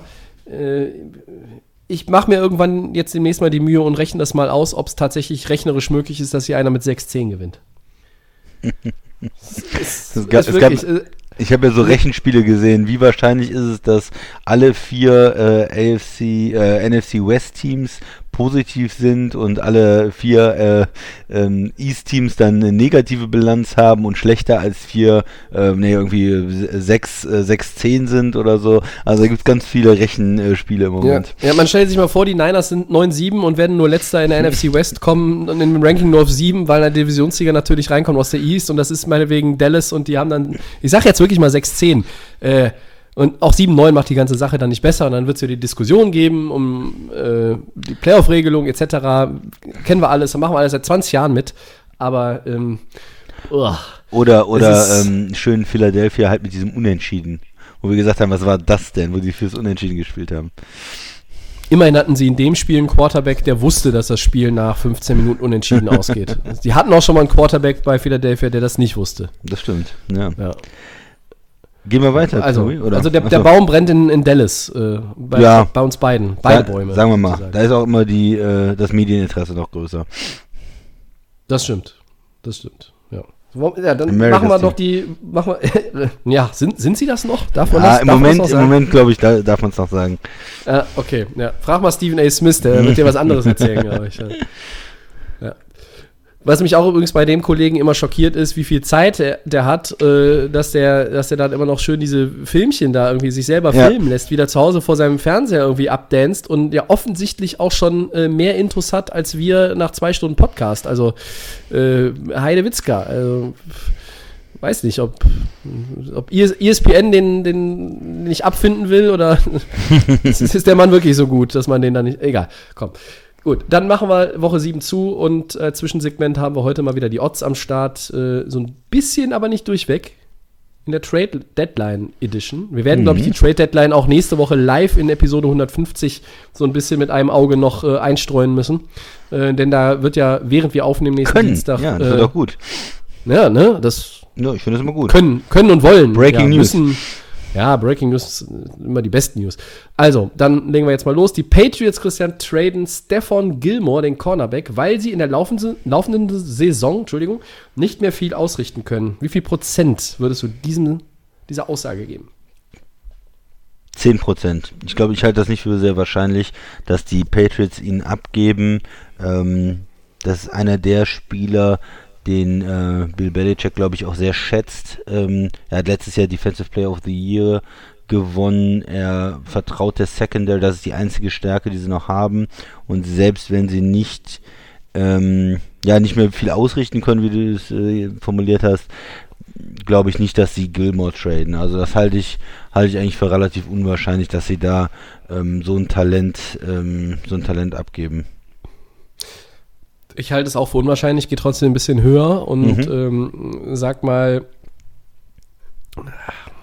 25 Prozent, weil, also wie, ich, ich glaube nicht ernsthaft dran, aber es würde mich auch nicht so richtig weghauen und überraschen, wenn das noch passiert, weil natürlich der Vertrag läuft noch diese Saison und nächste Saison.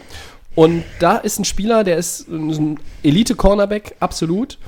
Er ist 30, kann immer noch ein, zwei, drei Jahre wirklich auf hohem Niveau spielen. Der, ja, hat, der, ja. der, hat, der, hat, der hat ein Value.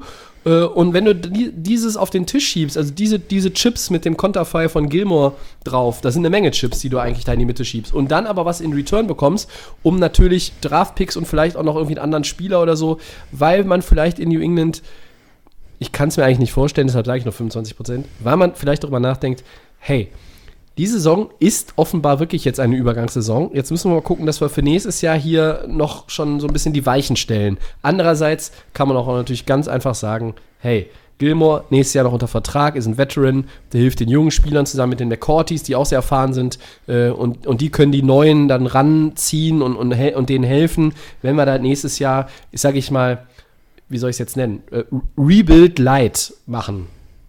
Fällt jetzt kein anderer Begriff ein. Rebuild ist, Light ist auch schon eigentlich zu stark, aber äh, wenn die Patriots da sich ein bisschen ja, anders aufstellen wollen. Ähm, aber wirklich dran glauben tue ich nicht, sonst hätte ich ja irgendwas mit einer 5 vorne mindestens gesagt. Hm. Vielleicht glaubst du an, an das nächste. Die Falcons geben Julio Jones noch vor der Tra Trading Deadline ab.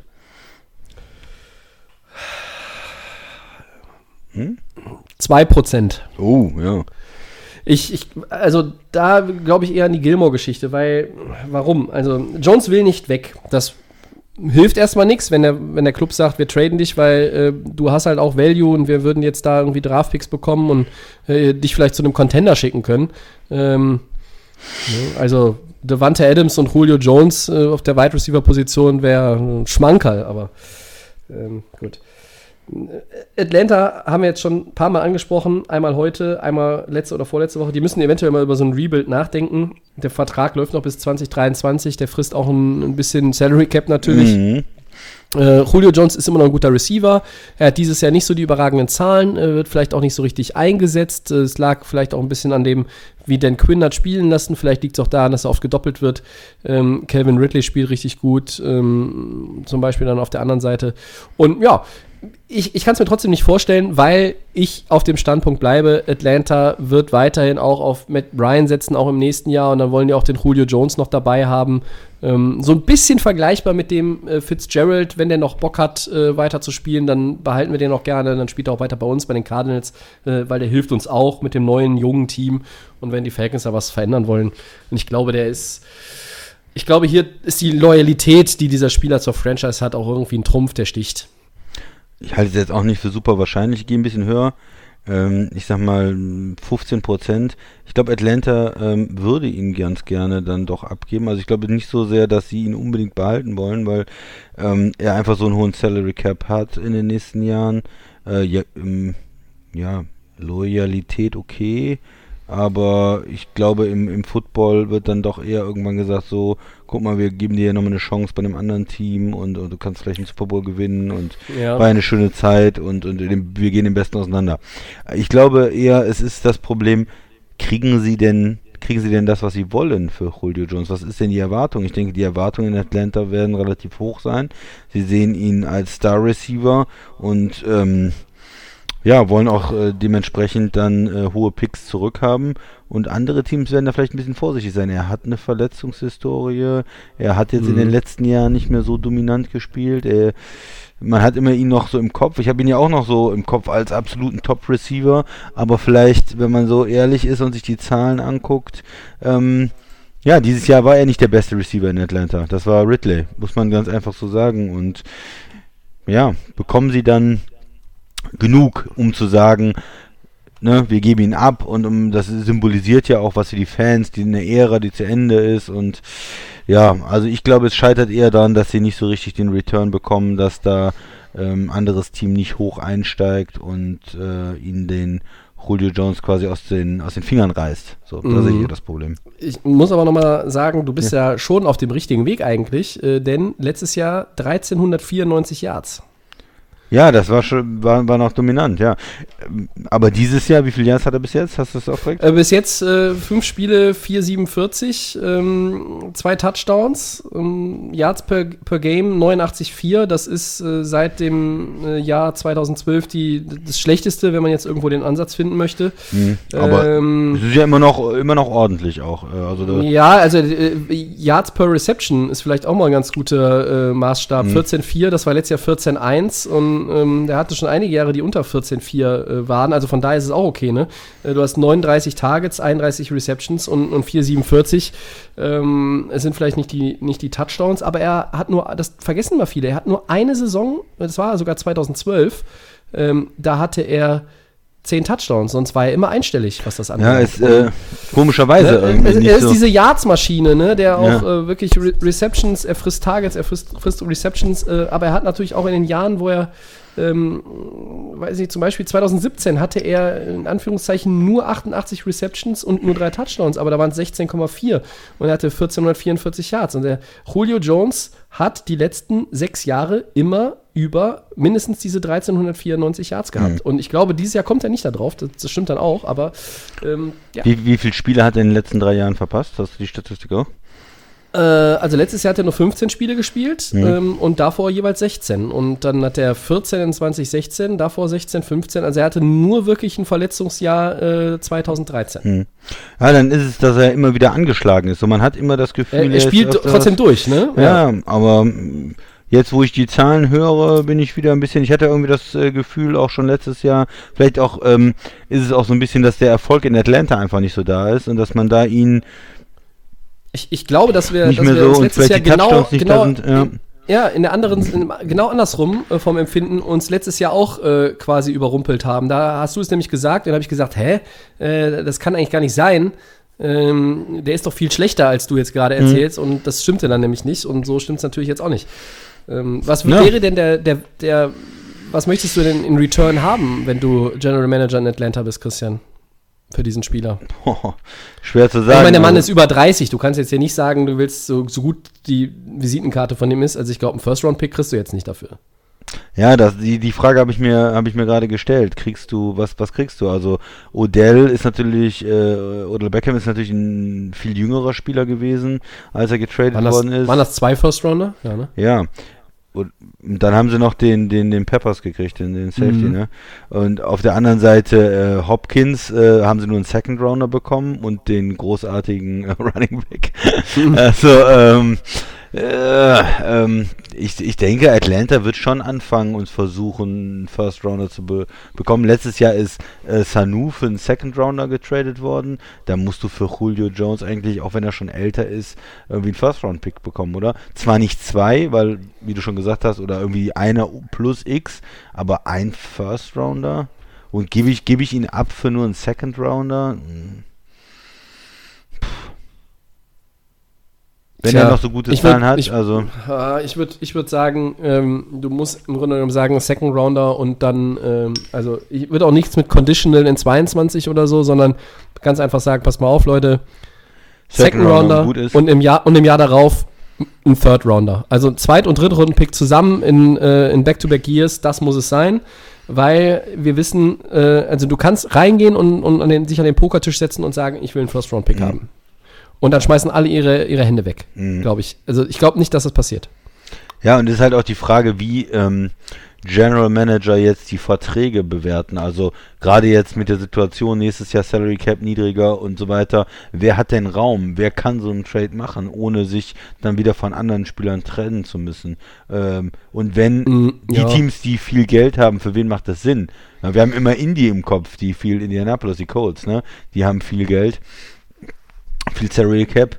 Äh, wäre natürlich auch eine schöne Sache, ähm, wenn da nochmal so ein Top-Receiver dabei wäre. Weil Ich Green glaube, Bay, das würde der Offense einen richtigen Boost geben. weil, ja. weil Green Bay, da muss man ganz ehrlich sagen, es ist finanziell zum Beispiel, glaube ich, auch wenn man jetzt bereit wäre, einen, einen First Rounder oder einen Second Rounder abzugeben, finanziell, wie will man das machen? Ne? Man hat Aaron Rodgers, der sehr teuer ist, man hat Adams, der sehr teuer ist, man hat in der O-Line, man muss eigentlich äh, Bakhtiari jetzt dem Left Tackle neuen Vertrag geben, äh, Kevin King, Cornerback, Alexander braucht irgendwann einen Vertrag, man hat Smith mit einem, die beide Smiths ja ähm, vor letzter Saison geholt mit teuren äh, Verträgen. Amos kostet auch ein bisschen Geld. Absolut, ja, und äh, das ist dann, da, Aaron Jones wird Free Agent, also man kann das natürlich ja, da machen. gehört, den sollte man vielleicht behalten. Genau, man kann das machen, aber da müsste man auf viele andere Spieler verzichten und sie sind ja auch, äh, haben schon eine Menge Veteranen und teure Spieler. Mhm. Also das ist, glaube ich, einfach ähm, nicht drin. Ähm, die Colts könnten sich, äh, denke ich mal, leisten. Ist die Frage, ob man es machen will, dann auch. Äh, Ja, ja der, ich glaube, der, insgesamt ist ja so, so prominent der Name ist, ist dann auch der Trademark ziemlich klein, auch weil du sagst, zu Recht, äh, du musst, Salary Cap verändert sich, der geht nicht hoch, der wird erstmal runtergehen, ähm, dann in den Jahren drauf vielleicht wieder hoch. Ich glaube aber, dass wir, also das ist vielleicht nicht das absolute K.O.-Kriterium für viele. Ähm, ich glaube, das ist vielleicht doch auch eher, passt es jetzt hier rein, äh, ist das wirklich unser größter Need? Ähm, ist, ist, ist es dann auch, ähm, ja, irgendwie, äh, nehmen die sich nicht irgendwie Targets weg und ist er, ich meine, er ist ja eigentlich ein Teamplayer, muss man ja auch mal sagen, aber man weiß halt nicht, ob es da nicht doch irgendwo eine Offense mal so ein bisschen, sage ich mal, aus dem Gleichgewicht bringt. Und ähm, ich glaube übrigens mit den, mit den Salary Cap Problemen, also das haben ja gefühlt äh, fast alle Teams nächstes Jahr. Ich glaube, dass wir wahnsinnig viele Neustrukturierungen äh, bei, bei Starspielern von den Verträgen her sehen. Ja. Und Weil die, die Teams werden ja nicht hingehen und sagen, oh, äh, wir äh, entlassen drei unserer fünf besten Spieler. Also das, das Ja. wird nicht passieren.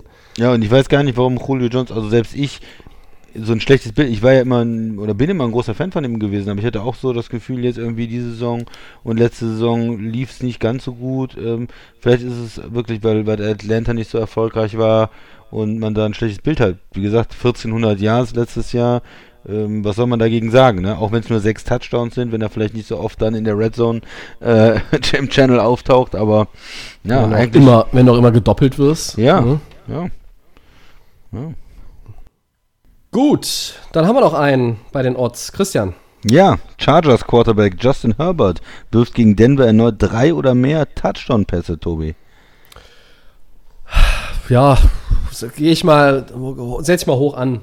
90 Prozent. 90 Prozent. 90 Prozent der Mann beeindruckt mich. Ich bin, äh, hat er so ein bisschen auch in der Offseason, nachdem er gedraftet wurde, so ein paar Interviews gesehen bei NFL Network von ihm und da kam er mir so ein bisschen vor wie der, wie der Junge, der verwöhnte Junge, der sich nie selber die Schuhe zubinden musste, so wie bei Prinz von Zamunda, ne? Und ähm, da habe ich gedacht, oh, ob der sich durchbeißen kann und dann, wir erinnern uns, das Debüt kam ja auch sehr unverhofft, weil plötzlich da Tyrod Taylor mit Bauchschmerzen oder was er hatte, ab, sich abgemeldet hat und äh, Herbert spielt äh, richtig gut. Ich meine, ähm, heißt nicht, dass die Chargers als Team richtig gut spielen, aber letzten drei Spiele von Justin Herbert, zehn Touchdowns, nur eine Interception.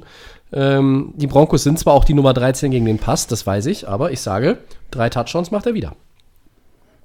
Ja, ich gehe da niedriger. Das, das war schon klar. Ich sag mal 40 Prozent, also Ah, unter okay. 50. Ähm, ja, weil Denver hat immer noch eine gute Defense. Das ist äh, ihre Stärke, würde ich sagen, noch.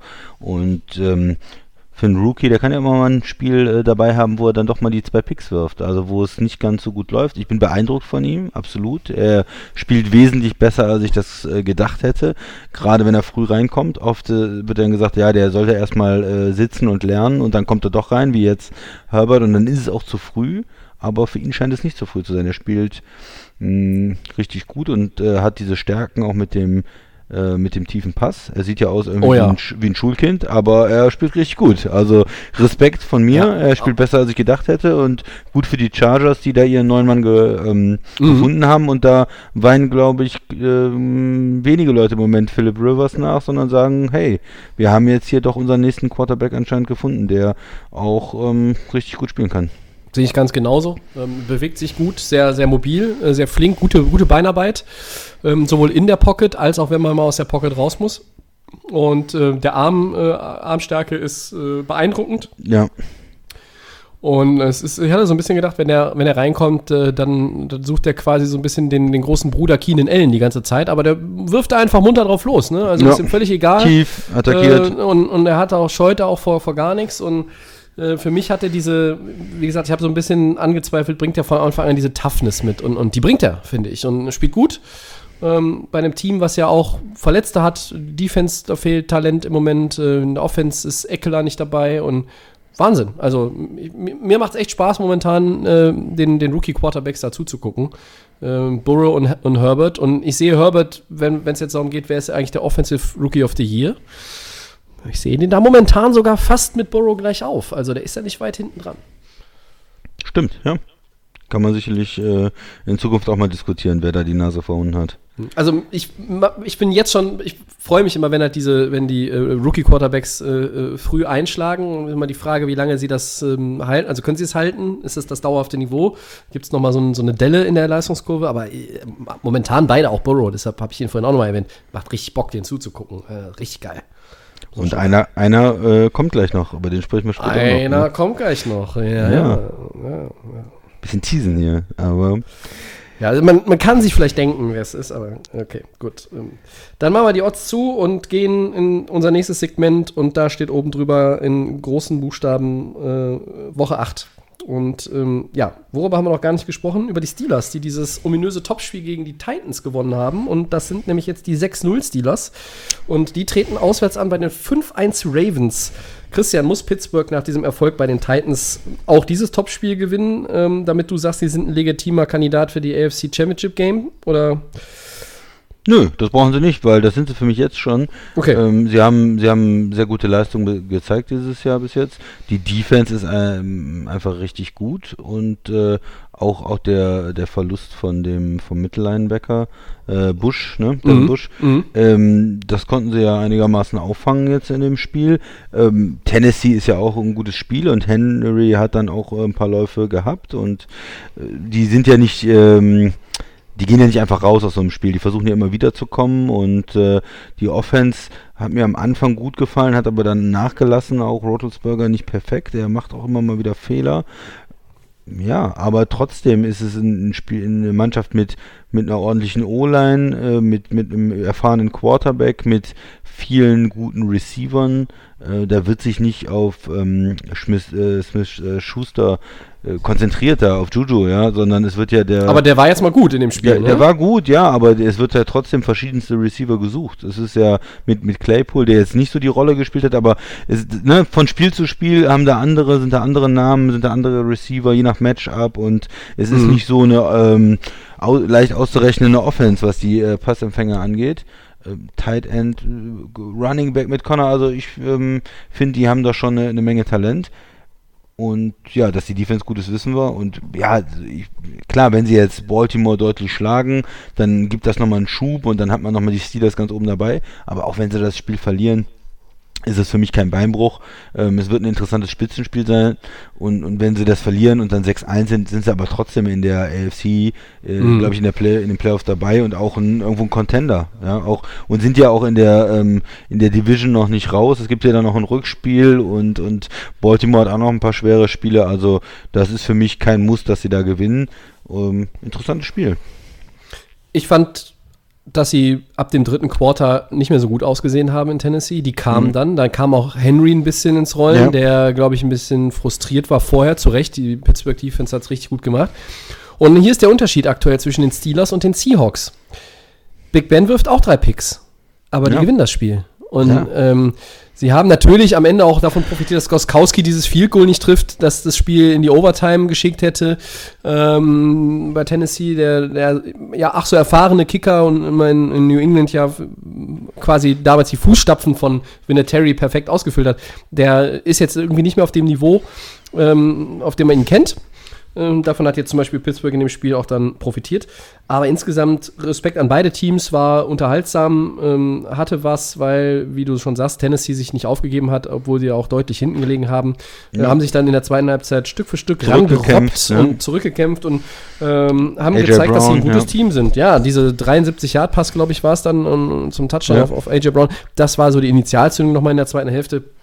Und ja, das wirft Aber die vielleicht Titans ganz kurz nicht um. Zu den zu den, zu dem, zum Kickern, das ist ja eine, eine Wahnsinnsgeschichte, auch dass Tennessee auf einmal letztes Jahr äh, diese Kicker-Probleme hatte und verschiedenste Kicker hatte und die haben alle nicht getroffen und äh, ein Wahnsinnspech. Das war ja auch schon mal bei den Chargers vor ein paar Jahren. Auf einmal hast du da die die, die Seuche mit diesen Kickern und dann wechselst du die Kicker und irgendwie ist da kein, keine Konstanz drin oder kein, kein Selbstvertrauen, ich weiß es nicht. Und äh, ihn hat es jetzt dieses Jahr auch gewischt, erwischt. Er hat ja im ersten Spiel, glaube ich, schon ähm, drei Kicks verschossen Mhm. und dann den Game Winner noch gemacht. So ein, so ein Up, Up and Down auch irgendwo, so ein Auf und Ab. Und äh, ja, jetzt wieder mit, mit so einem wichtigen Kick, den er verschossen hat. Und das, ähm, ja, ist dann auch für die Psychologie natürlich ähm, schwierig. Die, das Team vertraut dem Kicker dann weniger. Der Kicker ist irgendwo nervös, weiß, er hat schon ein paar Dinger verschossen, aber ein, ein erfahrener Mann kann es ja eigentlich kaum finden, oder Tobi? Wie siehst du das? Sollten sie da auf Kicker was verändern, die Titans? Oh, ich, schwierig, äh, da jetzt irgendwie den, ja, boah, ich würde sagen, nein. Ähm, man, man kann sich das natürlich, man will sich das jetzt nicht noch wochenlang angucken, weil irgendwann ist es halt auch schwierig, dann die, die Replacements da reinzubringen, um die dann noch richtig, richtig auch äh, heranzuführen. Ähm, die Rams haben es ja zum Beispiel gemacht, die haben Sloman jetzt entlassen. Äh, die hatten schon vor einer Woche Kai Forbath geholt, das ist halt der, der erfahrene Mann äh, und werden jetzt äh, dann mit dem weitergehen. Mm, Ich glaube, dass die Titans es dabei belassen sollten, erstmal noch. Ähm, dafür hat er auch ja, zu viele Game Winner in seiner Karriere gemacht und ja auch schon in, diesem, in dieser Ja. Saison. Ich, wenn er in, in Woche 1 da nicht zurückkommt, die Nervenstärke hat und noch ein weiteres Field Goal verschießt, ja, dann ist Tennessee äh, bei dem Spiel gegen Pittsburgh äh, möglicherweise auch gar kein Team mit einem Winning Record, dann kann die ganze erste Saisondrittel kann eine andere Dynamik bekommen, da kommen andere Ergebnisse vielleicht, äh, Siege schaffen Selbstvertrauen, das ist ein ganz so banal das ist, es ist ja nun mal so. Und dann sieht es möglicherweise anders aus. Ähm, ja, zu Pittsburgh dann aber nochmal zurückzukommen, für mich sind sie ja auch ein legitimer äh, Kandidat. Äh, ich glaube, dieses Baltimore-Spiel, das ist ja immer äh, Ravens gegen Steelers, AFC North äh, Duell. Und das ist immer eines der Spiele, es gibt zweimal in der Saison, ja, aber da freut man sich irgendwie immer drauf. Ich habe da immer Bock Ja. drauf. Ähm, äh, selbst wenn die Mannschaften beide irgendwo jetzt gerade nicht in der Tabelle so gut stehen, ich habe da immer Bock drauf, bin immer gespannt, was dabei rauskommt. Ähm, und ja, wenn, wenn Pittsburgh das gewinnen würde, ähm, ja, dann muss man muss man sie fast schon so ein bisschen erstmal äh, noch, so, noch so ein Stück weiter nach oben heben, um, weil dann wären sie erstmal anderthalb Spiele vor Baltimore und hätten den direkten Vergleich vorläufig in, in der Tasche. Äh, Wäre dann schon so ein Statement. Und ja, auf der anderen Seite, ähm, in Baltimore tut sich ja auch noch ein bisschen was oder hat sich was getan. Ne? Sie wollten Yannick Ngakwe immer schon haben. Ähm, jetzt war der mal bei den Vikings zwischengeparkt und jetzt haben sie ihn bekommen. Ich glaube für einen Drittrunden-Pick und dann nochmal einen, einen möglichen Fünftrunden-Pick. Äh, und dann gibt es ja auch noch im Practice Squad der äh, Ravens einen alten Bekannten äh, dieser Show, der bei dir immer ganz hoch im Kurs steht, Christian. Wa- Wer ist es? Muss Sag ich, es. muss ich es Sag wirklich es. sagen? Du musst Nein, den Namen ich sagen. Nicht, ich will es nicht sagen. Äh, es nein. ist Des, Des Bryant, ja. Es ist äh, Des der, Bryant. der ehemalige Dallas Receiver, den wir jetzt irgendwie gefühlt zwei Jahre hier besprochen haben, kommt er zurück, macht er nochmal was, äh, tausend Tweets geschickt hat und immer wieder angeklopft hat, bei allen Teams sich selbst ins Gespräch gebracht hat. Er ist zurück. Er spielt jetzt in, in Baltimore erstmal im äh, Practice Squad. Ähm, und man wird ihn aber wahrscheinlich irgendwann auch mal äh, bringen, sonst äh, hätten sie ihn, glaube ich, nicht verpflichtet und Ja. nicht diese, diese, ja, auch so ein bisschen Rummel da reingeholt. Äh, Ja, okay. Ne? Ich, Ja. ich, ich gucke ihn mir an, unvoreingenommen. Er hat jetzt zwei Jahre nicht in der Liga gewesen, er war vorher nicht, nicht ganz so gut, aber vielleicht ist auch manchmal eine Situation, dass er ähm, voll gesund sein muss, dass er dann fit ist und jetzt nochmal angreifen will und vielleicht kann er ja Baltimore auch irgendwo helfen. Ich ziehe erstmal den Hut, dass er die ganze Zeit dran geblieben ist. Ne? Hätte er irgendwann an den Punkt kommen können, wie viele andere dann vielleicht auch, die jahrelang auch auf irgendwie eine, eine nächste Chance warten, zu sagen, hey Leute, ich hänge den Helm an den Nagel, Retirement, Ende, war alles gut, thanks for the ride und das war's. Hat er nicht gemacht. Ähm, und da musst du dich auch fit halten. Du musst, dich- musst dich irgendwo Ja. im Rahmen der Möglichkeiten, nicht jetzt im Pandemiejahr, sondern generell einfach, wenn du, wenn du ja in keinem Team bist, ähm, musst du gucken, dass du das irgendwie dahin bekommst. Klar, in der Offseason, nicht in dieser Offseason, aber letztes Jahr konnte man sich ja immer auch mal mit, mit Leuten, die man kannte, die in der NFL waren, irgendwie so in kleinen Gruppen zusammenrotten und da vielleicht so ein paar Einheiten durchspielen. Ähm, ich bin sehr, sehr gespannt, was dabei rumkommt, ob sich das ja vom Ertrag her dann lohnt, so formuliere ich es mal vielleicht. Ähm, um auf das Topspiel aber jetzt mal zurückzukommen. Ja. Ähm, wir machen ja bei den Saisonvorschau ähm, Episoden ist immer so, dass wir äh, Schlüsselspiele Offense Defense haben. Ähm, machen wir das doch mal jetzt für beide Teams für dieses Spiel. Soll ich zuerst? Oder? Ja, ja, bitte mach ja. mal zuerst, ja. Also in der Offense ähm, ist es für mich ähm, äh, ist es Big Ben, weil Mhm. nach diesen drei Interceptions muss er, mir, muss er mir jetzt zeigen, dass das auch ein Ausrutscher war. Er war davor gut, hatte nur ein Interception in den, in den ersten fünf Spielen. Ähm, und in der Defense, ähm, ja, schwer. Äh, gehe ich mit, ich glaube, ich gehe mit, äh, ja, mit, mit TJ Watt. TJ Watt.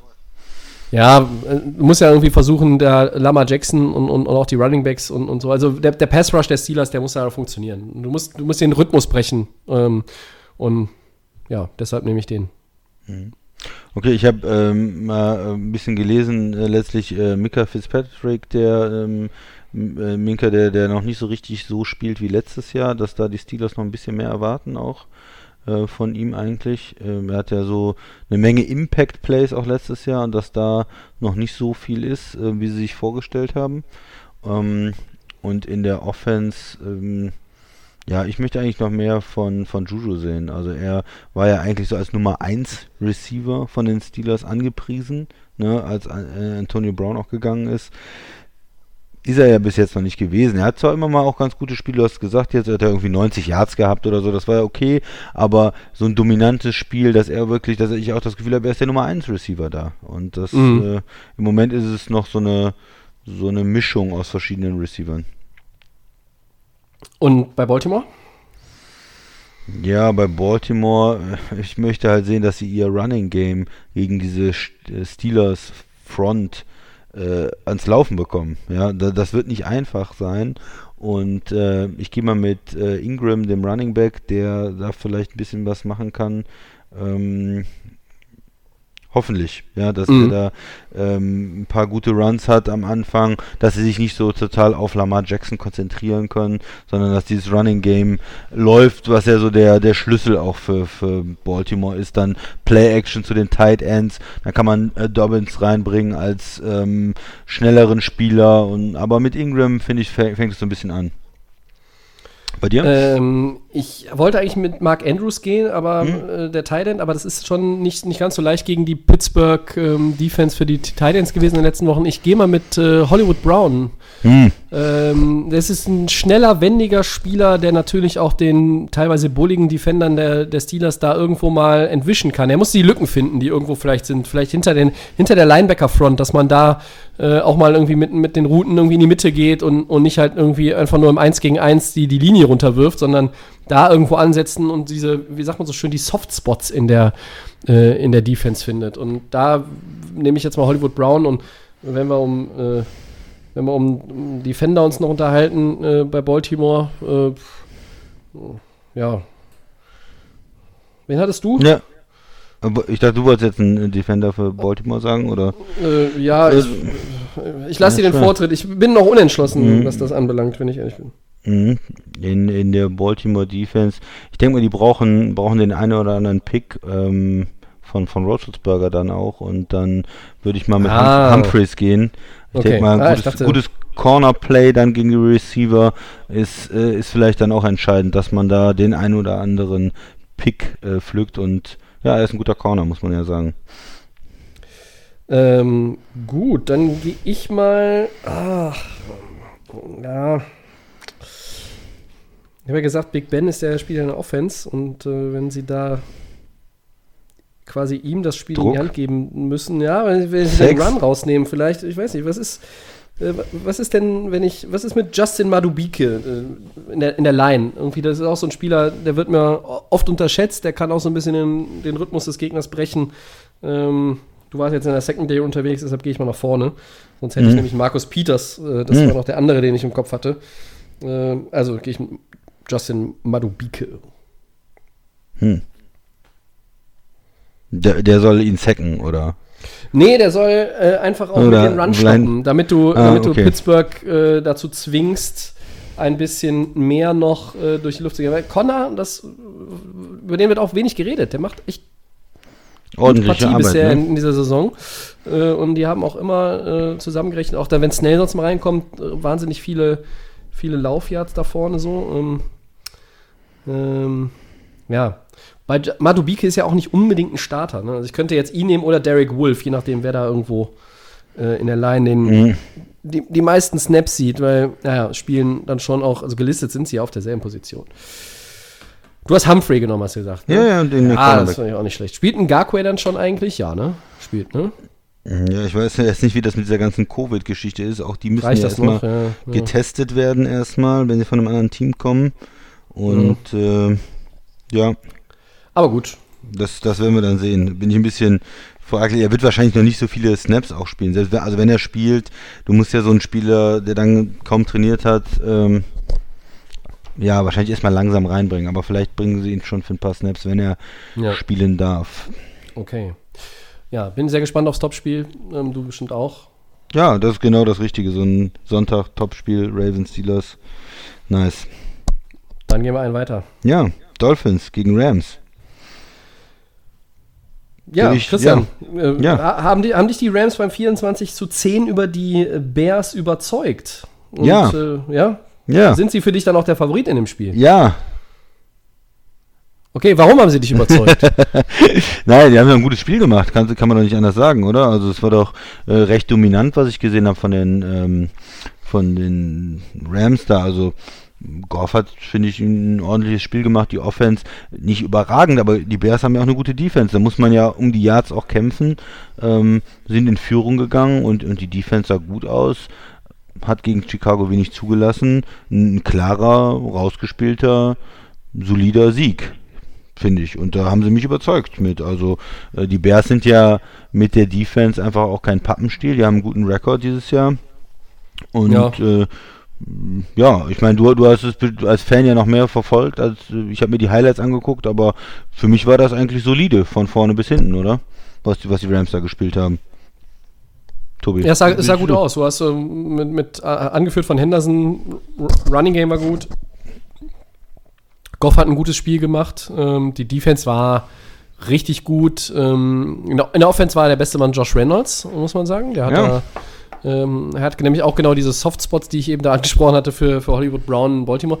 Das hat er genau ausgenutzt. Der, die hat er gefunden. Die hat Goff gefunden. Das war ähm, richtig gut. Sie haben mit äh, dem entsprechenden Selbstvertrauen gespielt. Du machst nicht 24 Punkte im Vorbeigehen gegen Chicago. Ähm, Du hast dann am Ende noch mit einem Turnover Chicago äh, eingeladen, ähm, nochmal quasi zu punkten. Das Spiel hätte auch 31-3 ausgehen können. Ähm, und es hätte zumindest wieder gespiegelt, wie gut diese Chicago Bears Offense ist, über die der geschätzte Kollege Mike Wilborn von ESPN, ähm, Pardon the Interruption, folgendes gesagt hat. Das ist ein offensiv denkender Headcoach, der ein Runplay nach dem anderen callt und in Aaron Donald läuft. Wie dumm ist diese Strategie? Ja.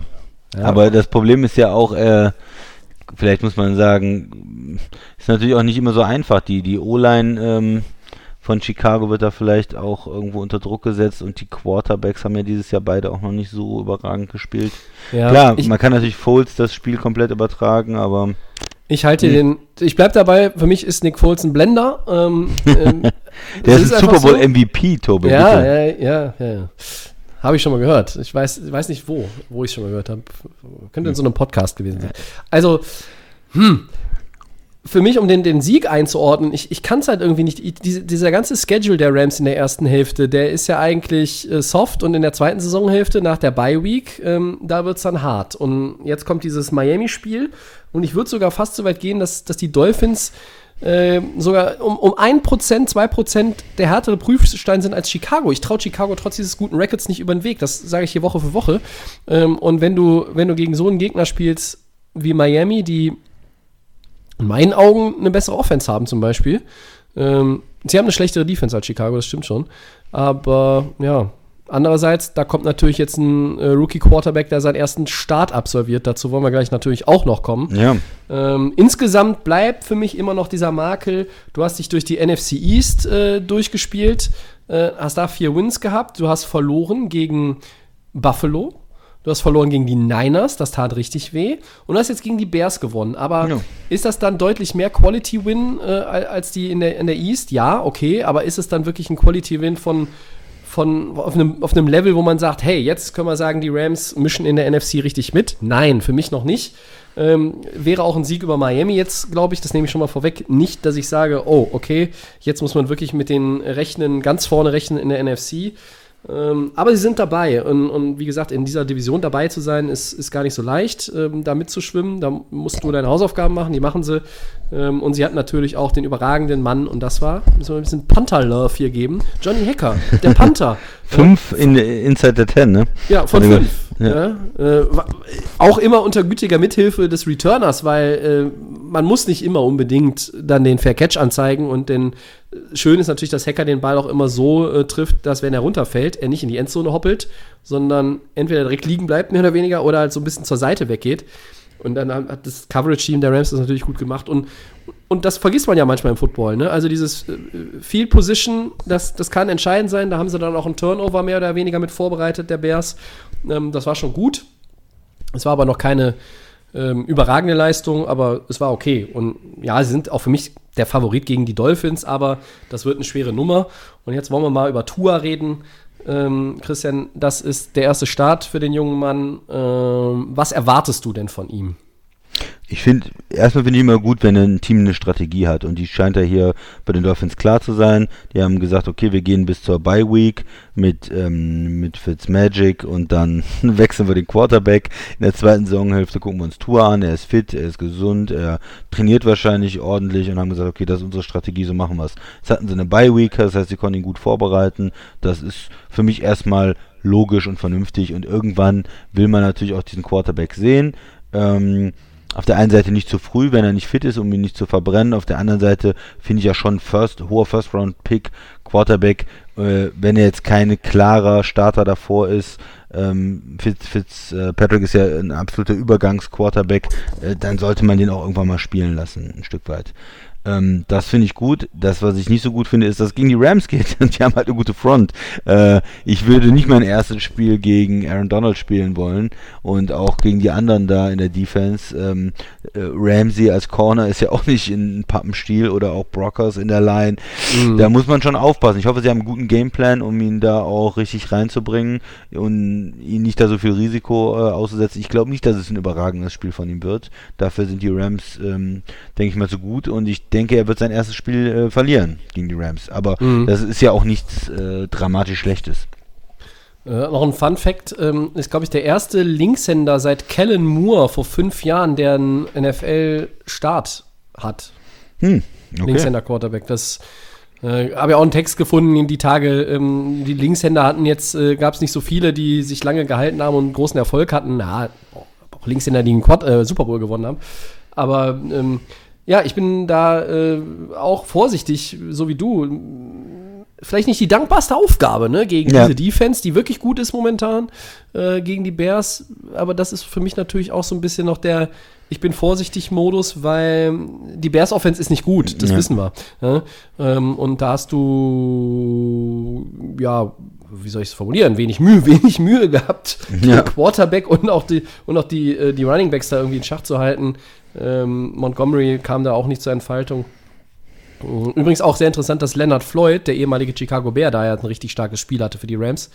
Ja, Äh, das der- war ja auch so eine Off-Season Edition, wo viele die Stirn gerunzelt haben, aber der spielt bis jetzt auch ganz ordentlich. Vielleicht auch so ein bisschen äh, ein Rachespiel, weil er Ja, Chicago nicht ja. die Wertschätzung auch bekommen hat. Sie haben die Option äh, declined, glaube ich, dann auch Mhm. und ihn abgegeben. Ja. Ja, aber halten wir mal fest, das wird, ähm, ist halt schon eine relativ komplizierte Aufgabe so zum Start. Also ein bisschen Luft hat er ja schon geschnuppert in dem Spiel gegen die Jets. Das war auch ein weißer Schachzug von Flores, ihn da reinzubringen. Ähm, Aber die Jets sind halt was anderes als die, äh, die Rams. Ja, ja, und, ne? und du kommst ja. rein und es steht schon 24-0. Ja. Also ist, ja, ist ja nicht so wie früher beim, beim Tischkicker, ne? Ich gebe dir fünf Vorsprung. Also, äh, ma- man muss gucken, ähm, wie er da reinfindet. Ähm, wenn natürlich der erste Drive irgendwie Three and Out ist und er ähm, küsst einmal schon den Helm von, von Aaron Donald. Na, ich weiß nicht. Der Mann hat viel Selbstvertrauen, aber ich weiß nicht, was das dann mit dem Selbstvertrauen eines, eines Rookie-Quarterbacks macht. Also äh, andererseits bewundere ich auch Brian Flores dafür, da, dass er die Eier hat und sagt, so, und rein damit, äh, Bye Week haben wir genug Zeit zum Vorbereiten. Der kann sich 20 Stunden Videomaterial von Aaron Donald äh, reinziehen, äh, um, um sich vorzubereiten.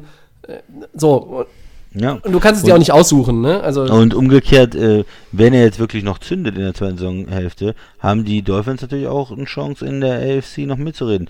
Buffalo hatte zwar den starken Start, haben jetzt auch Spiele verloren, da sind noch Division äh, Games, Patriots sehen nicht so gut aus. Warum kann Miami nicht in der Division noch angreifen? Ne? Das wird den Max freuen, wenn ich das jetzt sage. Warum, Ja. äh, wenn sie nicht mehr in Buffalo vorbeikommen, aber dann vielleicht auch noch Richtung äh, Wildcard-Plätze. Ja, ich sehe Also- die als Kandidat für Position 7 äh, ganz, ganz stark, sehe ich sie da aktuell, weil, weil sie spielen einfach gut. Sie spielen guten Football, Defense ist gut, auch da Leute wie, äh, wer ist da hinten, der, der Howard, ne, der äh, Ja.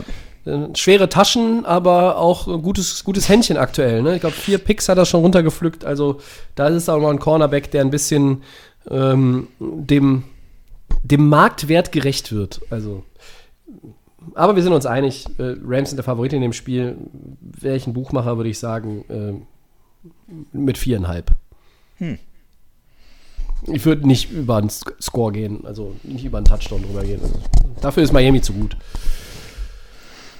Ja, was, einen haben wir noch, ne? Ein, ein Spiel oder. Einen haben wir noch, ja. Wir haben ein, ja, ein, ein, ein Double haben wir sozusagen Ja. noch. Da wollen wir uns nicht lange dran aufhalten, aber äh, auch mit Blick auf die Woche, die hinter uns liegt, können wir die Teams nochmal kurz anreißen. Ne? Ja, soll ich, soll ich loslegen? Ja, also die, ähm, ja, wer, wer hat aus deiner Sicht das einfache Los in Woche 8? Die Packers mit dem 5, die 5-1 sind gegen die Vikings, die 1-5 sind, oder die Chiefs, die 6-1 sind, gegen die Jets, die 0-7 sind? Ist irgendwo eine Überraschung. Ansatzweise denkbar, Tobi. Nein, ganz klares Nein von mir. Ähm, das leichtere Los haben die Chiefs. Warum? Ja. Weil sie gegen die Jets spielen. Äh, warum stellt sich die Frage überhaupt äh, bei den beiden Matchups? Ja, weil die Vikings einfach eine Grützensaison hingelegt haben bis hier und heute. Und jetzt geben sie auch noch einen Garquay, ähm, wo dann, ja, ich sag mal, trotzdem ja auch Aufwand betrieben wurde, den, den zu holen. Den geben sie jetzt wieder ab. Äh, und Daniel Hunter ist, glaube ich, out for season. Also da ist jetzt äh, Pass Rush äh, abgemeldet, so gefühlt in Minnesota. Und was natürlich äh, Aaron Rodgers, sage ich mal, zur Kenntnis genommen haben wird. Und die Packers haben äh, einen starken Auftritt hingelegt, ähm, nach dem eher, sage ich mal, so semi-guten Spielen in der Woche zuvor. Semi-gutes, äh, ja, Ja. Und ja haben da, Desaster, ja. haben da gegen Houston ähm, die richtige Antwort gefunden. Äh, ich bin immer noch, wenn, Teams mit schlechtem Rekord, ja, aber Houston hat halt immer noch einen Deshaun Watson, die, die können auch was äh, aufs Parkett zaubern. Äh, und da haben mir die Packers gefallen und die Chiefs haben mir auch gefallen äh, gegen die Broncos, aber gar nicht mal, ähm, weil Patrick Mahomes wieder da ähm, äh, den Magier hat raushängen lassen, sondern weil sie es geschafft haben, mit der Defense vier Takeaways zu holen und drei Defensive-Special Teams Touchdowns. Ja, Das war mega. das ist Und, gut. und, und da bin ich dann, äh, ja, äh, auch wenn man natürlich weiß, vielleicht ist die Offense insgesamt ein bisschen abgerundeter bei, äh, bei Kansas City, m, wobei ich finde, die tun sich gar nicht so viel. Einfach ist es nochmal der Gegner. ne? Da kann Minnesota so schlecht sein, wie, die, wie sie wollen. Die Chiefs spielen gegen die Jets. Danke, Tobi. Damit ist alles, alles gesagt. Es sind Oder? die Jets, sind die Jets, sind die Jets und die Jets äh, sind 07 und sind im Moment das schlechteste Team der Liga und die Vikings äh, haben natürlich eine schlechte Saison, aber da ist äh, natürlich noch Talent da und n- ist eine, eine Überraschung ansatzweise denkbar. Naja, die Vikings ein Divisionsspiel gegen die Packers, äh, Cousins, ähm, du hast Thielen, du hast äh, jetzt Jefferson, den Rookie, die können schon eigentlich mit der Offense besser spielen und, und Cooks und können und, und Rudolph. Und da könnte schon was passieren. Klar, die Defense spielt nicht gut, die, die jungen Leute, die Corner sind ein bisschen überfordert, aber ja, also ich sag mal, die äh, beide Teams sind natürlich ho haushoher Favorit und ähm, ja, die Jets sind das schlechteste Team und damit ist das da noch, ähm, noch ein krasserer Unterschied in dem Kansas City Jets Spiel und eine kleine Chance gebe ich mal den, den Vikings schon, da für eine Überraschung zu sorgen, aber natürlich nur, ja, vielleicht 20 Prozent. Mhm. Gut, Ja, Viel mehr brauchen wir, glaube ich, da nicht sagen. Nö. Äh, Favoritenrollen klar verteilt und ähm, ja, Chiefs und, und Packers mit guten Auftritten. in der Woche 7. Das sollte in Woche 8 eigentlich sich wiederholen können. Und deshalb gehen wir weiter auch jetzt zu den Four Downs. Ist, Bitteschön. ja, ist Buccaneers Quarterback Tom Brady, ne? Buccaneers Quarterback Tom Brady, ich sag das schon mal, in der aktuellen Form ein MVP-Kandidat, Tobi. Ähm, ja, ist er. Ähm, es, überrascht mich auch. Ähm, selbst wenn man gesagt hat, der spielt eine gute Saison und man hatte keine Zweifel, ob er es immer noch drauf hat. Und ähm, wir haben auch am Anfang gesagt, ja, und dann sind da die Interceptions und so. Das hattest du äh, Ja, auch, auch ja. angemerkt und das fand ich auch, äh, fand ich auch eine sehr, sehr interessante Diskussion, die sich da entwickelt hatte bei uns. Aber jetzt muss man sagen, seit Woche 3, äh, 4-1 ist die Bilanz, 15 Touchdown-Pässe, Platz 1, 15 zu 1, also nur eine, ein Pick ist die äh, TD Interception Ra Ratio, das ist Platz 1. Und mit 1454 Passyards seitdem ist er auch noch auf dem geteilten vierten Platz. Ja, das riecht ein bisschen nach MVP-Form. Ganz einfach. Ja, ich, ich sag das auch nicht so gerne, Tobi, aber es ist wirklich so. Es ist so, Es ja. sind äh, zwei, zwei Dinge. Einmal ähm, die, die Quarterbacks, die äh, am Anfang der Saison total überzeugt haben. Äh, Wilson, Rogers zum Beispiel, haben ein bisschen abgebaut. Äh, man spricht ja meistens über die Quarterbacks, MVP ist einfach so. Mhm. Und äh, Mahomes auch noch nicht überragend, Lamar Jackson nicht so überragend. Da ist er einfach mit drin. Und das, was du schon gesagt hast, er hat sich extrem gesteigert. Ähm, und es war vielleicht mehr so, dass er noch sich an das Team, an die äh, Mitspieler gewöhnen musste, als dieses Problem des Alters. Also mich hat er jetzt zuletzt auch äh, doch überzeugen können und begeistert. Und er kriegt Antonio Brown dazu. Noch einen Ekelhaft, ne? viel diskutierten Namen in dieser Sendung. Das ist schön. Haben wir endlich mal wieder einen Podcast mit Des Bryant und Antonio Brown. Wahnsinn. Naja. Gut. Äh, nach Für wie viele Spiele? Äh, ganz kurz noch, für wie viele Spiele, Antonio An- An- Brown? Was ist dein Brown? Tipp? Ein Spiel wie bei den Patriots oder fünf Spiele? Oder? Mm, ich, ich glaube, er wird auch mal irgendwie einen Hamstring haben. Ich, ich glaube tatsächlich, dass er äh, nicht rausgeschmissen wird oder auch nicht geht einfach. Ich, ich sag mal, ich sag mal, er macht, ähm, macht acht Spiele, äh, fängt 26 Bälle für 350 Yards und zwei Touchdowns mehr nicht. Ich glaube, das ist so ausgewogen. Ähm, wer jetzt irgendwie denkt, oh, Antonio Brown, der kommt jetzt und haut da noch irgendwie 900 oder 1000 Yards im Rest der Saison hin. Nee. Also das ist ja, Gronk ist inzwischen aufgewacht, äh, hat, ist, ist äh, Evans. ja, Miller Evans hat eine Connection, ähm, ne? Miller hat eine Connection, die Titans sind halt auch noch da, ne? Und dann hat er, also äh, Braid, der andere Titan, äh, Howard ist ja, ist ja, glaube ich, auch raus. Ja, und ähm, dann natürlich noch der großartige Godwin, der ist allerdings, glaube ich, jetzt in Woche 8 raus, der hat eine OP am Finger.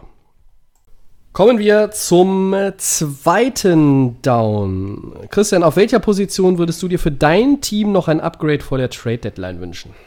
Ja, man muss als Green Bay-Fan ja äh, Wide Receiver sagen. Ist ja, Ja. vor der Saison diskutiert worden, ist immer wieder besprochen worden und äh, alle Reports sagen das. Aber deswegen mache ich das natürlich nicht. Und äh, weil das hat man ja schon immer gehört. Ich äh, hätte gern noch jemanden, der wirklich den Run auch stoppen kann. Ich würde mich noch interessieren für einen D-Liner, äh, einen Defensive Tackle, den man da neben Kenny Clark reinstellen kann, der vielleicht ein Upgrade äh, über Laurie ist. Ähm, Ja, ich fand ja Snacks Harrison super interessant, aber da gibt es ja bestimmt auch noch andere Leute. So einen richtig massiven D-Liner, Run-Stopper, der da, ähm, wenn man wirklich sagt, man will jetzt das eine Yard nicht abgeben, dass man da noch eine Maschine in der Mitte hat. Okay. Ein Ja. Veteran. Nicht schlecht, gute Idee. Ähm, ich, bei den Rams würde ich sagen, vielleicht nochmal auf der Linebacker-Position, ne? weil da gibt es auch ein paar Verletzte. Ähm, und das war ja eh schon so, vielleicht die Problemzone. Und äh, man hört zum Beispiel, Eric Kendricks in Minnesota wäre möglicherweise zu, zu haben in einem Trade. Äh, was mit Ryan Kerrigan vom Football-Team in Washington.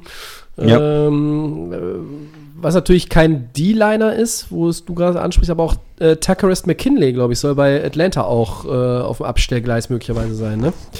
Ja. Aber ähm, das würde natürlich dann nicht für die, äh, für die Position neben Kenny Clark eigentlich passen. Aber gut.